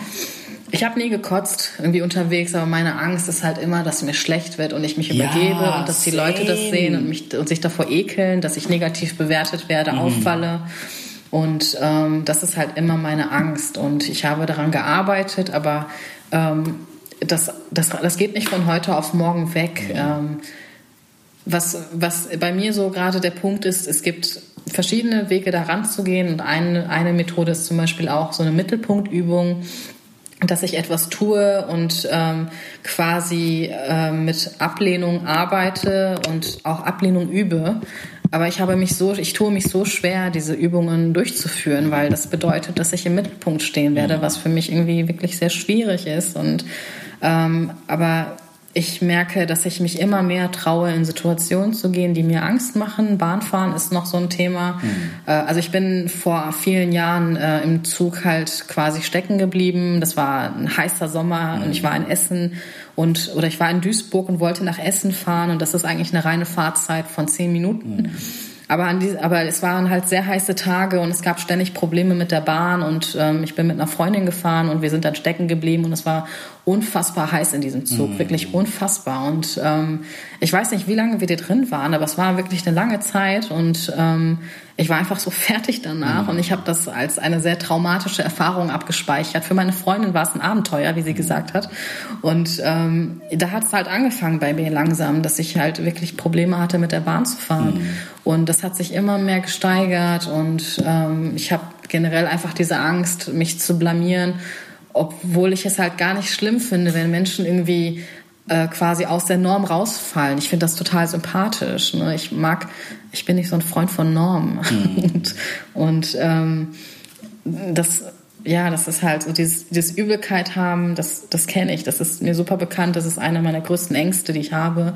Und es ist kein Zufall, dass du das hast. Und ich habe, ich merke das zum Beispiel bei Sella, dass sie das auch ein bisschen hat. Mhm und äh, insbesondere beim Thema Reisen. Und ich frage dann halt auch genau nach, mhm. wovor hast du genau Angst? Geht es um die Mitreisenden? Mhm. Und ähm, bei mir ist das halt so, dass ich halt wirklich wenn ich dann, wenn das passieren sollte, so Worst Case, mhm. dass mir, dass die Leute dann halt angeekelt zu mir gucken und mhm. mich negativ bewerten und ähm, mich ablehnen. Das ist so meine Angst. Ich weiß nicht, ob das bei dir deine Angst ist. Aber du solltest auf jeden Fall in der Therapie darüber sprechen, falls ja. du es nicht schon tust. Doch, tue ich auch. Ähm, weil es halt einschränkt und ich weiß, was das bedeutet. Also ich habe das wirklich das komplette Programm durch, so bis zur Isolation und ich habe massive Schwierigkeiten gehabt, meine Wohnung zu verlassen. Mhm. Das ist etwas, irgendwie, das konnte ich lange nicht aussprechen, weil ich mich, glaube ich, dafür am meisten geschämt habe. Und ich weiß, es, es gibt eigentlich keinen Grund, sich zu schämen, aber es ist nun mal stigmatisiert. Mhm. Und ähm, je normaler etwas ist quasi, desto schwieriger ist es halt darüber zu sprechen, wenn man dieser Norm nicht entsprechen kann. Und ich konnte, wenn ich, wenn du das Gefühl hast, du, du kannst deine Wohnung nicht verlassen, verlassen, und ich gehe davon aus, dass viele Menschen dieses Gefühl nicht kennen, mhm. aber wahrscheinlich gibt es viele Menschen, die dieses Gefühl kennen. Und ich hatte diese massiven Schwierigkeiten. Manchmal habe ich es immer noch, wirklich, dass ich echt lange brauche, bis ich meine Wohnung verlassen kann und ähm, den Mut äh, aufbringe und ähm, ich, ich finde das sehr wichtig, dass man darüber redet, weil, weil ich weiß, dass nicht viel darüber gesprochen wird. Ähm, und das ist halt auch eine Art von Verletzlichkeit, mhm. die man äh, quasi auf dem Silbertablett mhm. präsentiert. Aber ich bin bereit, das zu machen. Und ähm, ja, es ist, ich habe bislang noch keine negative Reaktion erhalten. Nur eine, aber das war auch eher so eine gleichgültige Reaktion. Opfer. ja, ja, ich weiß nicht. Ähm, ansonsten. Du Hund. Nein. Aber ich, was ich damit sagen will, ist, so, sobald man das Gefühl hat, irgendwie es, äh, es gibt einen Leidensdruck, man ist eingeschränkt, es ist so wichtig, sich wirklich Hilfe zu holen. Ich habe so lange gebraucht, bis ich äh, Psychologen angeschrieben mhm. habe und jeder, äh, ich hatte nicht so viele Erfolge, weil einfach alle Wartelisten auch schon voll sind. Mhm. Und es ist so schwierig, einen guten Platz zu bekommen. Und ähm, das wirft dich dann auch wieder zurück. Ja. Und ich habe das halt auch wirklich durch äh, mit der Hilfe meines Freundes dann auch geschafft. Und es ist immer ein schmaler Grad zwischen unterstützen und bedrängen. Mhm. Und er hat das immer ganz gut hingekriegt. so. Ähm, aber ja, ich weiß nicht. Also sprich auf jeden Fall darüber in der Therapie, würde ich sagen. Mhm. Aber ich finde, Isolation ist zum Beispiel ein super wichtiges Thema, was du gerade angesprochen hast. Und ich glaube, viele Leute sind sich auch nicht bewusst darüber, wenn Leute so Phobien entwickeln entwickeln oder Mental Health Geschichten haben, wie krass dass dein Leben, dein soziales Umfeld, dein, dein, alles, was du machst, irgendwie einschränkt und beeinflusst und dann Leute irgendwie, manchmal glaube ich auch so, wenn so Leute verschwinden, das gar nicht so richtig mitschneiden, wo denn, also die, wo denn diese Leute dann sind und was die machen und ob die Freunde haben oder ob die eine Wohnung haben oder ob die noch leben ja. oder das ist auch finde ich auch super also sozusagen dann so Leute dann noch mal extra zu bestrafen für etwas was sie eigentlich überhaupt gar nicht können. Mhm. möchtest du dass Leute äh, mit dir in Kontakt treten die das hören vielleicht die cool sind und die denken ey ich habe das auch wir können uns austauschen oder so? Ja klar. Schreib mir. Nicht als Singlebörse oder so? Nein aber ich also ich persönlich selber kenne super wenig Leute mit Angststörungen ja. oder die über ihre Ängste offen sprechen. Ich finde das wahnsinnig attraktiv. Ähm, ich finde das sehr cool. Ähm, wenn du darüber reden willst, dann kannst du gerne mit mir reden. Ich kann auch Englisch. ähm, nein, ich finde es einfach super wichtig, dass man darüber spricht. Und ich weiß, dass immer mehr Menschen über dieses Thema sprechen. Und ähm, ich finde das sehr, sehr gut ich finde, es ist so wichtig, über psychische Krankheiten zu sprechen, weil so viele Menschen, glaube ich, auch wirklich negative Ja. Gedanken haben, Stress und Depression und ähm, Insbesondere viele BIPOX, die in Deutschland ja, aufwachsen. Genau, Also genau.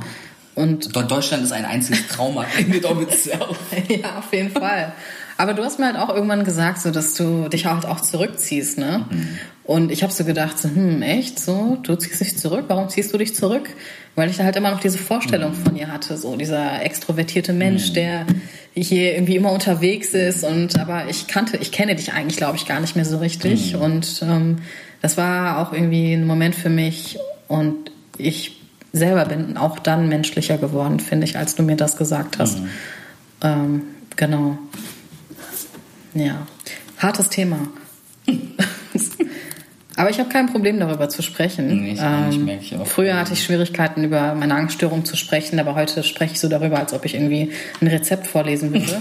ähm, das ist okay. Aber es ist wichtig, dass du das teilst und ich finde das super groß und mutig, überhaupt darüber zu reden und sich sowas zu trauen, auch irgendwie in unseren Kontexten auch, keine Ahnung, sich so von diesen, was sagen die Nachbarn, was sagen die und die und was sagen die und die und sich zu trauen überhaupt über, und ich glaube auch, dass wenn man über diese Dinge spricht und sie sichtbar macht, man so ein bisschen Leidensdruck vielleicht wegnimmt, dadurch, dass es so da ist dann und Leute nicht so tun können, als ob das nicht da ist. Ja.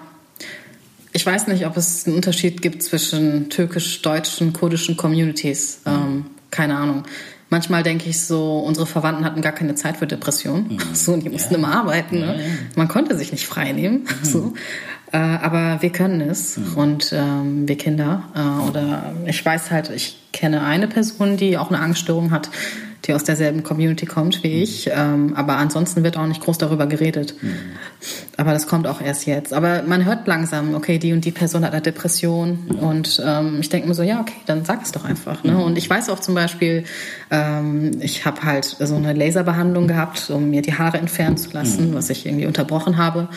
Und ich wehre mich dagegen, meine Armhaare entfernen zu lassen, auf jeden Fall. Ähm, ist es, äh, sagt, hat meine Mutter gesagt, irgendwie, dass wenn ich das nächste Mal dorthin gehe, dann soll ich nicht über meine Angststörung sprechen, weil die äh, Frau, die diese Laserbehandlung durchführt, äh, sehr tratschen würde. Und ich denke mir so, nö, ich möchte aber darüber reden. Und wenn sie mich fragt, dann spreche ich darüber. Weil je weniger ich darüber rede, des- desto größer wird das Thema Scham wieder. Und das möchte ich nicht. Und Scham ist so ein Thema, mit dem ich aufgewachsen bin und das mein Leben geprägt hat und meine Entscheidungen und, Und ähm, unsere Körper auch. und unsere Körper alleine, was Körpergefühl und äh, Body Positivity, irgendwie, das ist so etwas, das nicht existent ist bei uns. Oder früher war das so, ne? Ähm, ja, wir haben beide Erfahrungen in der Hinsicht gemacht, so und auch nicht schön. Hallo, ich war mein Leben lang auf Diät.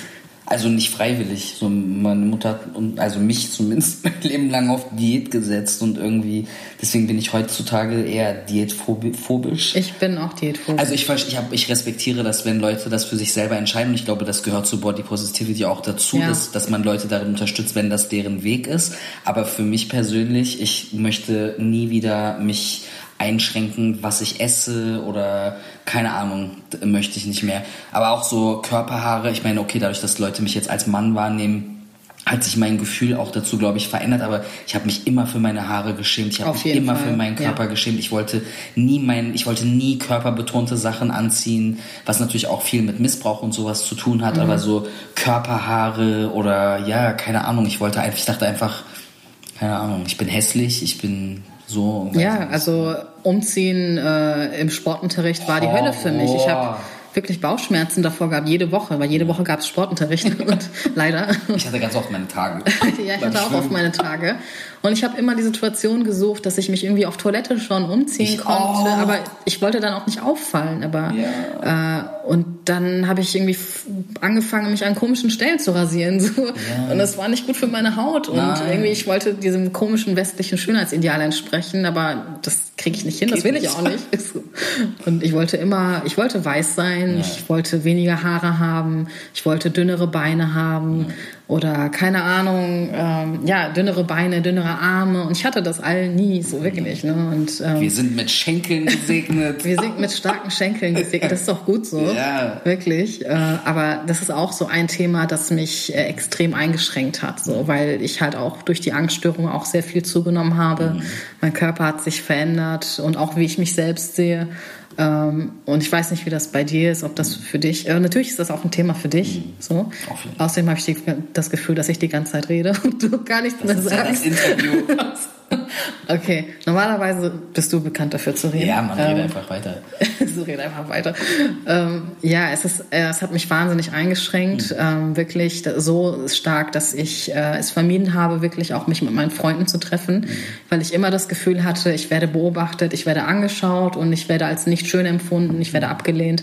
Ähm, und ich weiß noch, dass das insbesondere angefangen hat. Ähm, ich weiß nicht genau, wann ich es muss wahrscheinlich in den letzten ein, zwei Jahren gewesen sein. Und dass Mama dann irgendwann ähm, zu mir gesagt hat und äh, auf mein Gesicht gezeigt hat und meinte, guck mal, wie du aussiehst, guck mal, wie du jetzt ausschaust. Und ich denke, sie hat das gesagt und sich auf mein Doppelkinn bezogen. Und äh, da habe ich halt angefangen, mich auch vor Mama zu verstecken. Ich habe angefangen, immer wenn ich zu Hause war, äh, lange Cardigans anzuziehen, lange Strickjacken und immer in Schwarz. Und ähm, ich habe mich wirklich versteckt, weil ich halt immer diesen Scanblick gesehen habe, wenn ich vor ihr, als ich dann vor ihr stand und ähm, ich halt die Kopfbewegung gesehen habe, von oben nach unten und dann so ein Verziehen der Mundwinkel und du weißt ganz genau so, yep, cool, danke. Und du fühlst dich da nicht wohl. Ja. Du fühlst dich in deinem eigenen Zuhause nicht wohl. Und ähm, das ist das ist so lange gegangen und erst jetzt äh, denke ich mir so manchmal, ja, und scheiß drauf, du musst jetzt keine lange übergroße Strickjacke anziehen und zieh auch Farbe an, weil ich halt auch sehr lange schwarz anziehe, sehr oft jetzt schon. Und ich mag schwarz, ne, es steht mir gut. Äh, aber manchmal hätte ich auch Bock, irgendwie, keine Ahnung, vielleicht Lachsfarben anzuziehen. Aber ich traue mich das noch nicht so. Und dann denke ich, und dann sehe ich halt im Internet aber auch sehr viele Menschen, äh, die halt auch in diesem Thema so vorangehen. Und ich denke mir so, boah, boah ich wäre so gern wie du. Ne? So, und ähm, immer gut. Und dann habe ich halt mir auch die Bilder angeguckt. Ne? Und ich denke mir so, ja, das entspricht gar nicht der Norm. Ich finde das so stark. Ne? Und ähm, und dann aber irgendwie, dass man jemanden irgendwie toll findet oder mutig, so, äh, obwohl die Person einfach nur so ist, wie sie ist. Und ich denke mir aber so, ich wäre auch gern so, ich wäre auch gern so stark. Aber das ist auch ein Prozess. Das ist auch ein Prozess. Ich glaube nicht, dass Leute so einfach plötzlich dann cool damit umgehen können. Also für mich zum Beispiel war das auch überhaupt nicht so. Für mich war das auch harte, harte, harte, harte Arbeit. Mein Körper nicht oder wenig und ich ist es überhaupt nicht so, dass das für mich eine geklärte Sache ist oder so. Ich habe jeden Tag gucke ich in den Spiegel und denke so, oh nee, ey, so nee, aber ich versuche ich versuche sozusagen in meiner Therapie diese negativen Stimmen, die ich antrainiert bekommen habe, weil diese Stimmen, die wir in uns haben, kommen ja nicht von irgendwo, sondern das hat uns irgendjemand irgendwann mal eingeredet. Und es ist harte Arbeit, sich diese Stimmen in positive Stimmen umzuwandeln, so. Aber ich glaube ganz fest daran, dass das möglich ist. Aber ich glaube, ich weiß, dass das super schwer und super hart ist. Also es ist nicht so, so einfach, so, es passiert nicht einfach so. nein, es ist sehr Und vor allem als Kind kannst du gar nicht ja, wenn deine Eltern sowas zu dir sagen, kannst du das ja gar nicht von dir trennen, so, sondern du übernimmst das ja sofort. Und das macht super viel mit einem. Und dann in Deutschland aufzuwachsen, wo irgendwie Leute 1,80 groß sind und irgendwie 40 Kilo wiegen, ist natürlich äh, super, keine Ahnung. Ja, es ist schwierig, wenn du halt immer. Demütigung erfährst im Sportunterricht oder so. Ähm, in, im, ohne im Umkleideraum, dann in der Trainingshalle und keine Ahnung wo und du versuchst irgendwie klarzukommen äh, mit den negativen Gedanken, positive Gedanken irgendwie umzuwandeln. Ja, das ist möglich, aber es erfordert super viel Kraft und wenn man halt jahrelang negative Gedanken hat, ähm, äh, also ich glaube daran, dass man das durchbrechen kann, aber ich muss mich halt auch jedes Mal daran erinnern und ähm, ich kann mich dann an eine Situation erinnern, dass ich auf eine Hochzeit wollte, das ist auch vor kurzem erst. Und ähm, ich wollte etwas anziehen, das dunkelgrün war. Und ich fand das ganz schön. Und ähm, Mama ist in mein Zimmer gekommen und hat dann halt wieder so diesen Scannerblick drauf gehabt und hat gesagt so, ah, ich weiß nicht, hm, ich bin nicht ganz sicher. Und sie hat nicht gesagt, irgendwie, das ist zu eng oder so. Sie hat gesagt, gesagt hm, ich weiß es nicht und vielleicht noch was anderes. Und und dann habe ich halt irgendwie beschlossen, doch nicht zur Hochzeit zu fahren. Es war schon sehr schwierig, mich dafür zu entscheiden, weil ich halt dann halt auch Angst hatte, dorthin zu gehen aufgrund meiner Angststörungen. Das war ein wahnsinniger Akt, dass ich mich dafür entschieden hatte. Und dann kam Sellal in das Zimmer hineingestürmt und meint so, ich war nicht hier, aber ich weiß, was hier passiert ist. Und dann hat sie gesagt, dass wir Mama mit Selbstbewusstsein schlagen müssen und dass die Frau Komplexe hat und immer Komplexe haben wird, aber dass wir das nicht haben müssen. Und dann habe ich mich halt dazu entschieden, doch dahin zu gehen. Und äh, dann überlege ich so, deine zehn Jahre jüngere Schwester hat dir gerade echt ne, super geholfen und so äh, emotional dich unterstützt. Und ähm, ja, es ist äh, ähm, nicht einfach äh, aufzuwachsen, wenn man nicht dem Ideal entspricht. Ähm, weil wir halt lernen, dass es ein Ideal gibt und ich weiß nicht, wer das erfüllt. Keine Ahnung. Ähm, aber ich habe es nicht getan und ich habe auch keine Unterstützung durch Freunde erhalten. Im Gegenteil, ähm, ich habe dann eher die Rückmeldung bekommen äh, oder eher negative Rückmeldungen bekommen und ähm, das finde ich einfach. Ich, ich äh, kommentiere kein ich kommentiere kein Gewicht. Ich kommentiere nicht, wenn Leute abnehmen oder zunehmen. Ich möchte das nicht und ich finde Diäten bescheuert, sofern sie gesundheitlich nicht erforderlich sind. Und selbst dann, finde ich, soll die Person selbst entscheiden, ob sie eine Diät machen möchte oder nicht. Und ich finde, man sollte auch keine Angst vor Salz haben oder vor Mehl oder vor Kohlenhydraten oder keine Ahnung.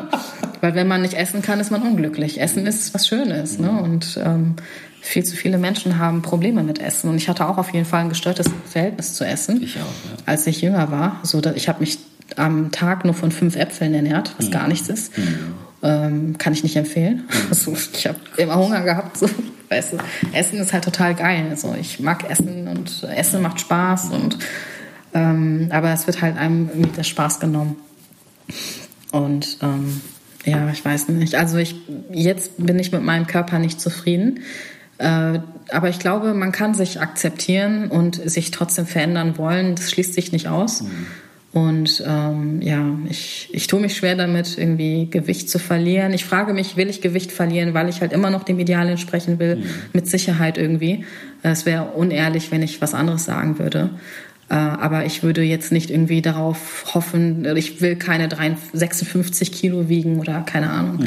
Das brauche ich nicht. Ähm, Aber ich finde es total schön, dass ähm, diese Situation, die da mit Mama passiert ist, aber dann Sella da reingekommen ist und sozusagen diese Situation umgedreht hat. Und ich glaube, das ist so das Schöne an Solidarität und irgendwie Ja. auch an so nicht an Alter festzumachen, wer was von wem lernen kann, sondern sozusagen, sie hat natürlich super viel von dir mitbekommen und gibt dir das sozusagen in dem Moment auch zurück, indem sie sozusagen dir das zeigt, was sie gelernt hat und ihr euch gegenseitig darin unterstützt. Ich finde, das ist so mega wichtig und ja, ich rechne mir das aber gar nicht zu.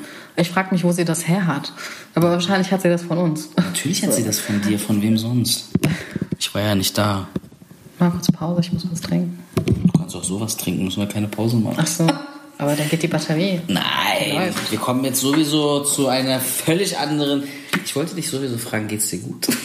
Alles gut? Äh, Ja, ich kann über solche Dinge total emotionslos sprechen. Ja, Mann, ich weiß. Ich habe die ganze Zeit, äh, mir ist die ganze Zeit schlecht während wir reden.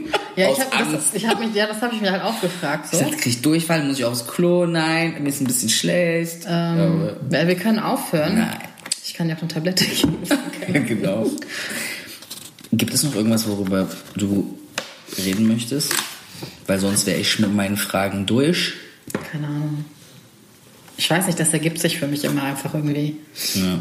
Ich habe mir jetzt so Sachen, wir haben sowieso irgendwie alles immer angeschnitten. Ja. Und ähm, keine Ahnung. Ich finde, man muss auch nicht übertreiben. Nee, man muss auch Das nicht mit Mal. Genau. Vielleicht machen wir noch mal eine zweite und eine dritte Folge und gehen irgendwie auf bestimmte Fall. Themen noch mal expliziter ein. Ich möchte mich, bevor ich mich bei Jaylan bedanke, möchte ich ähm, natürlich auf meine Kategorie Wusstest du eingehen und Jaylan hat sich Waschbären rausgesucht als Tiere, die sie total süß findet. Und dann wollte ich ihr sagen, wusstest du, dass Waschbären total smart sind und dass sie Schnürsenkelknoten öffnen können, äh, Käfige öffnen können, sie können Centstücke aus einer Handtasche klauen und sogar Muttern von Schrauben drehen. Und Wusstest du, dass die dunklen Ringe um die Augen von, äh, von, von Waschbären keine Deko oder sowas sind, sondern dafür da sind, äh, wie auch bei manchmal bei Sportlerinnen, die sich so ähm, Streifen unter die Augen packen. Das ist, um das Licht zu absorbieren und ihnen, es gibt ihnen eine bessere Sicht und auch insbesondere im Dunkeln. Und ähm, Waschbären sehen mit ihren Händen, die Vorderpfoten haben viermal mehr sensorische Rezeptoren wie die Hinterpfoten, auch wie beim Menschen. Und es gibt so, äh, ich weiß nicht, ob du das schon mal gesehen hast, aber Waschbären, wenn die was äh, finden auf dem Boden oder so, die lecken ihre Hände an und dann fassen sie das Ding an. Und das ist nicht, um das zu waschen, sondern wenn die Hände nass sind, sind die noch sensibler. Und das ist besonders im Dunkeln wichtig, so wenn sie sozusagen Futter finden müssen. Und Waschbären sind sowieso total abgefahren. Also so Mamas mit ihren Babys, die sich in Wänden irgendwie finden. Ich finde die einfach sehr clever. Die sind Ja, sehr schlau und die sind richtig cool drauf. Die haben Spaß. Und ähm, ich hätte gerne einen Waschbär. Wirklich? Ja, ich hätte echt gerne einen Waschbär. Aber es sind keine Bären, wa? Ah, die sollten eher in der Wildnis leben. Die sollten nicht zu Hause sein, glaube ich. Nein, glaube ich auch nicht. Aber die sind süß. Und sie fressen gerne Müll. Ja, das ist auch praktisch. Ich habe auch gelesen, dass wenn solange es um Futter geht, sind sie gewillt, irgendwie jedes Rätsel zu lösen. Ja. Ja. So, ich danke dir tausendmal für dieses Interview. Ich hoffe, dass es äh, für dich okay war. Ich hoffe, dass es für die Leute, die das hören, auch okay ist. Also wir haben auch über recht schwierige Themen gesprochen, aber ich glaube, dass das jetzt irgendwie keine depressive Podcast-Folge geworden ist. Ich glaube, wir haben relativ viel gelacht. Und ich find's, ich fand es sehr interessant, äh, so ein bisschen so unsere Familie mit dir zusammen zu reflektieren. Das machen wir privat ja sowieso so am Telefon und so. Aber hier ist nochmal eine andere Situation auf jeden Fall. Und ich wollte auf jeden Fall Danke sagen für deine Offenheit und danke, dass du dich überhaupt darauf eingelassen hast. Sehr gerne. Immer wieder. Immer wieder, genau. So, ich hoffe, das Hören hat Spaß gemacht. Bleibt dran. Das ist die zweite Folge vom Punch-Up gewesen und die dritte Folge kommt auch bestimmt bald. Vielen Dank. Bye, bye.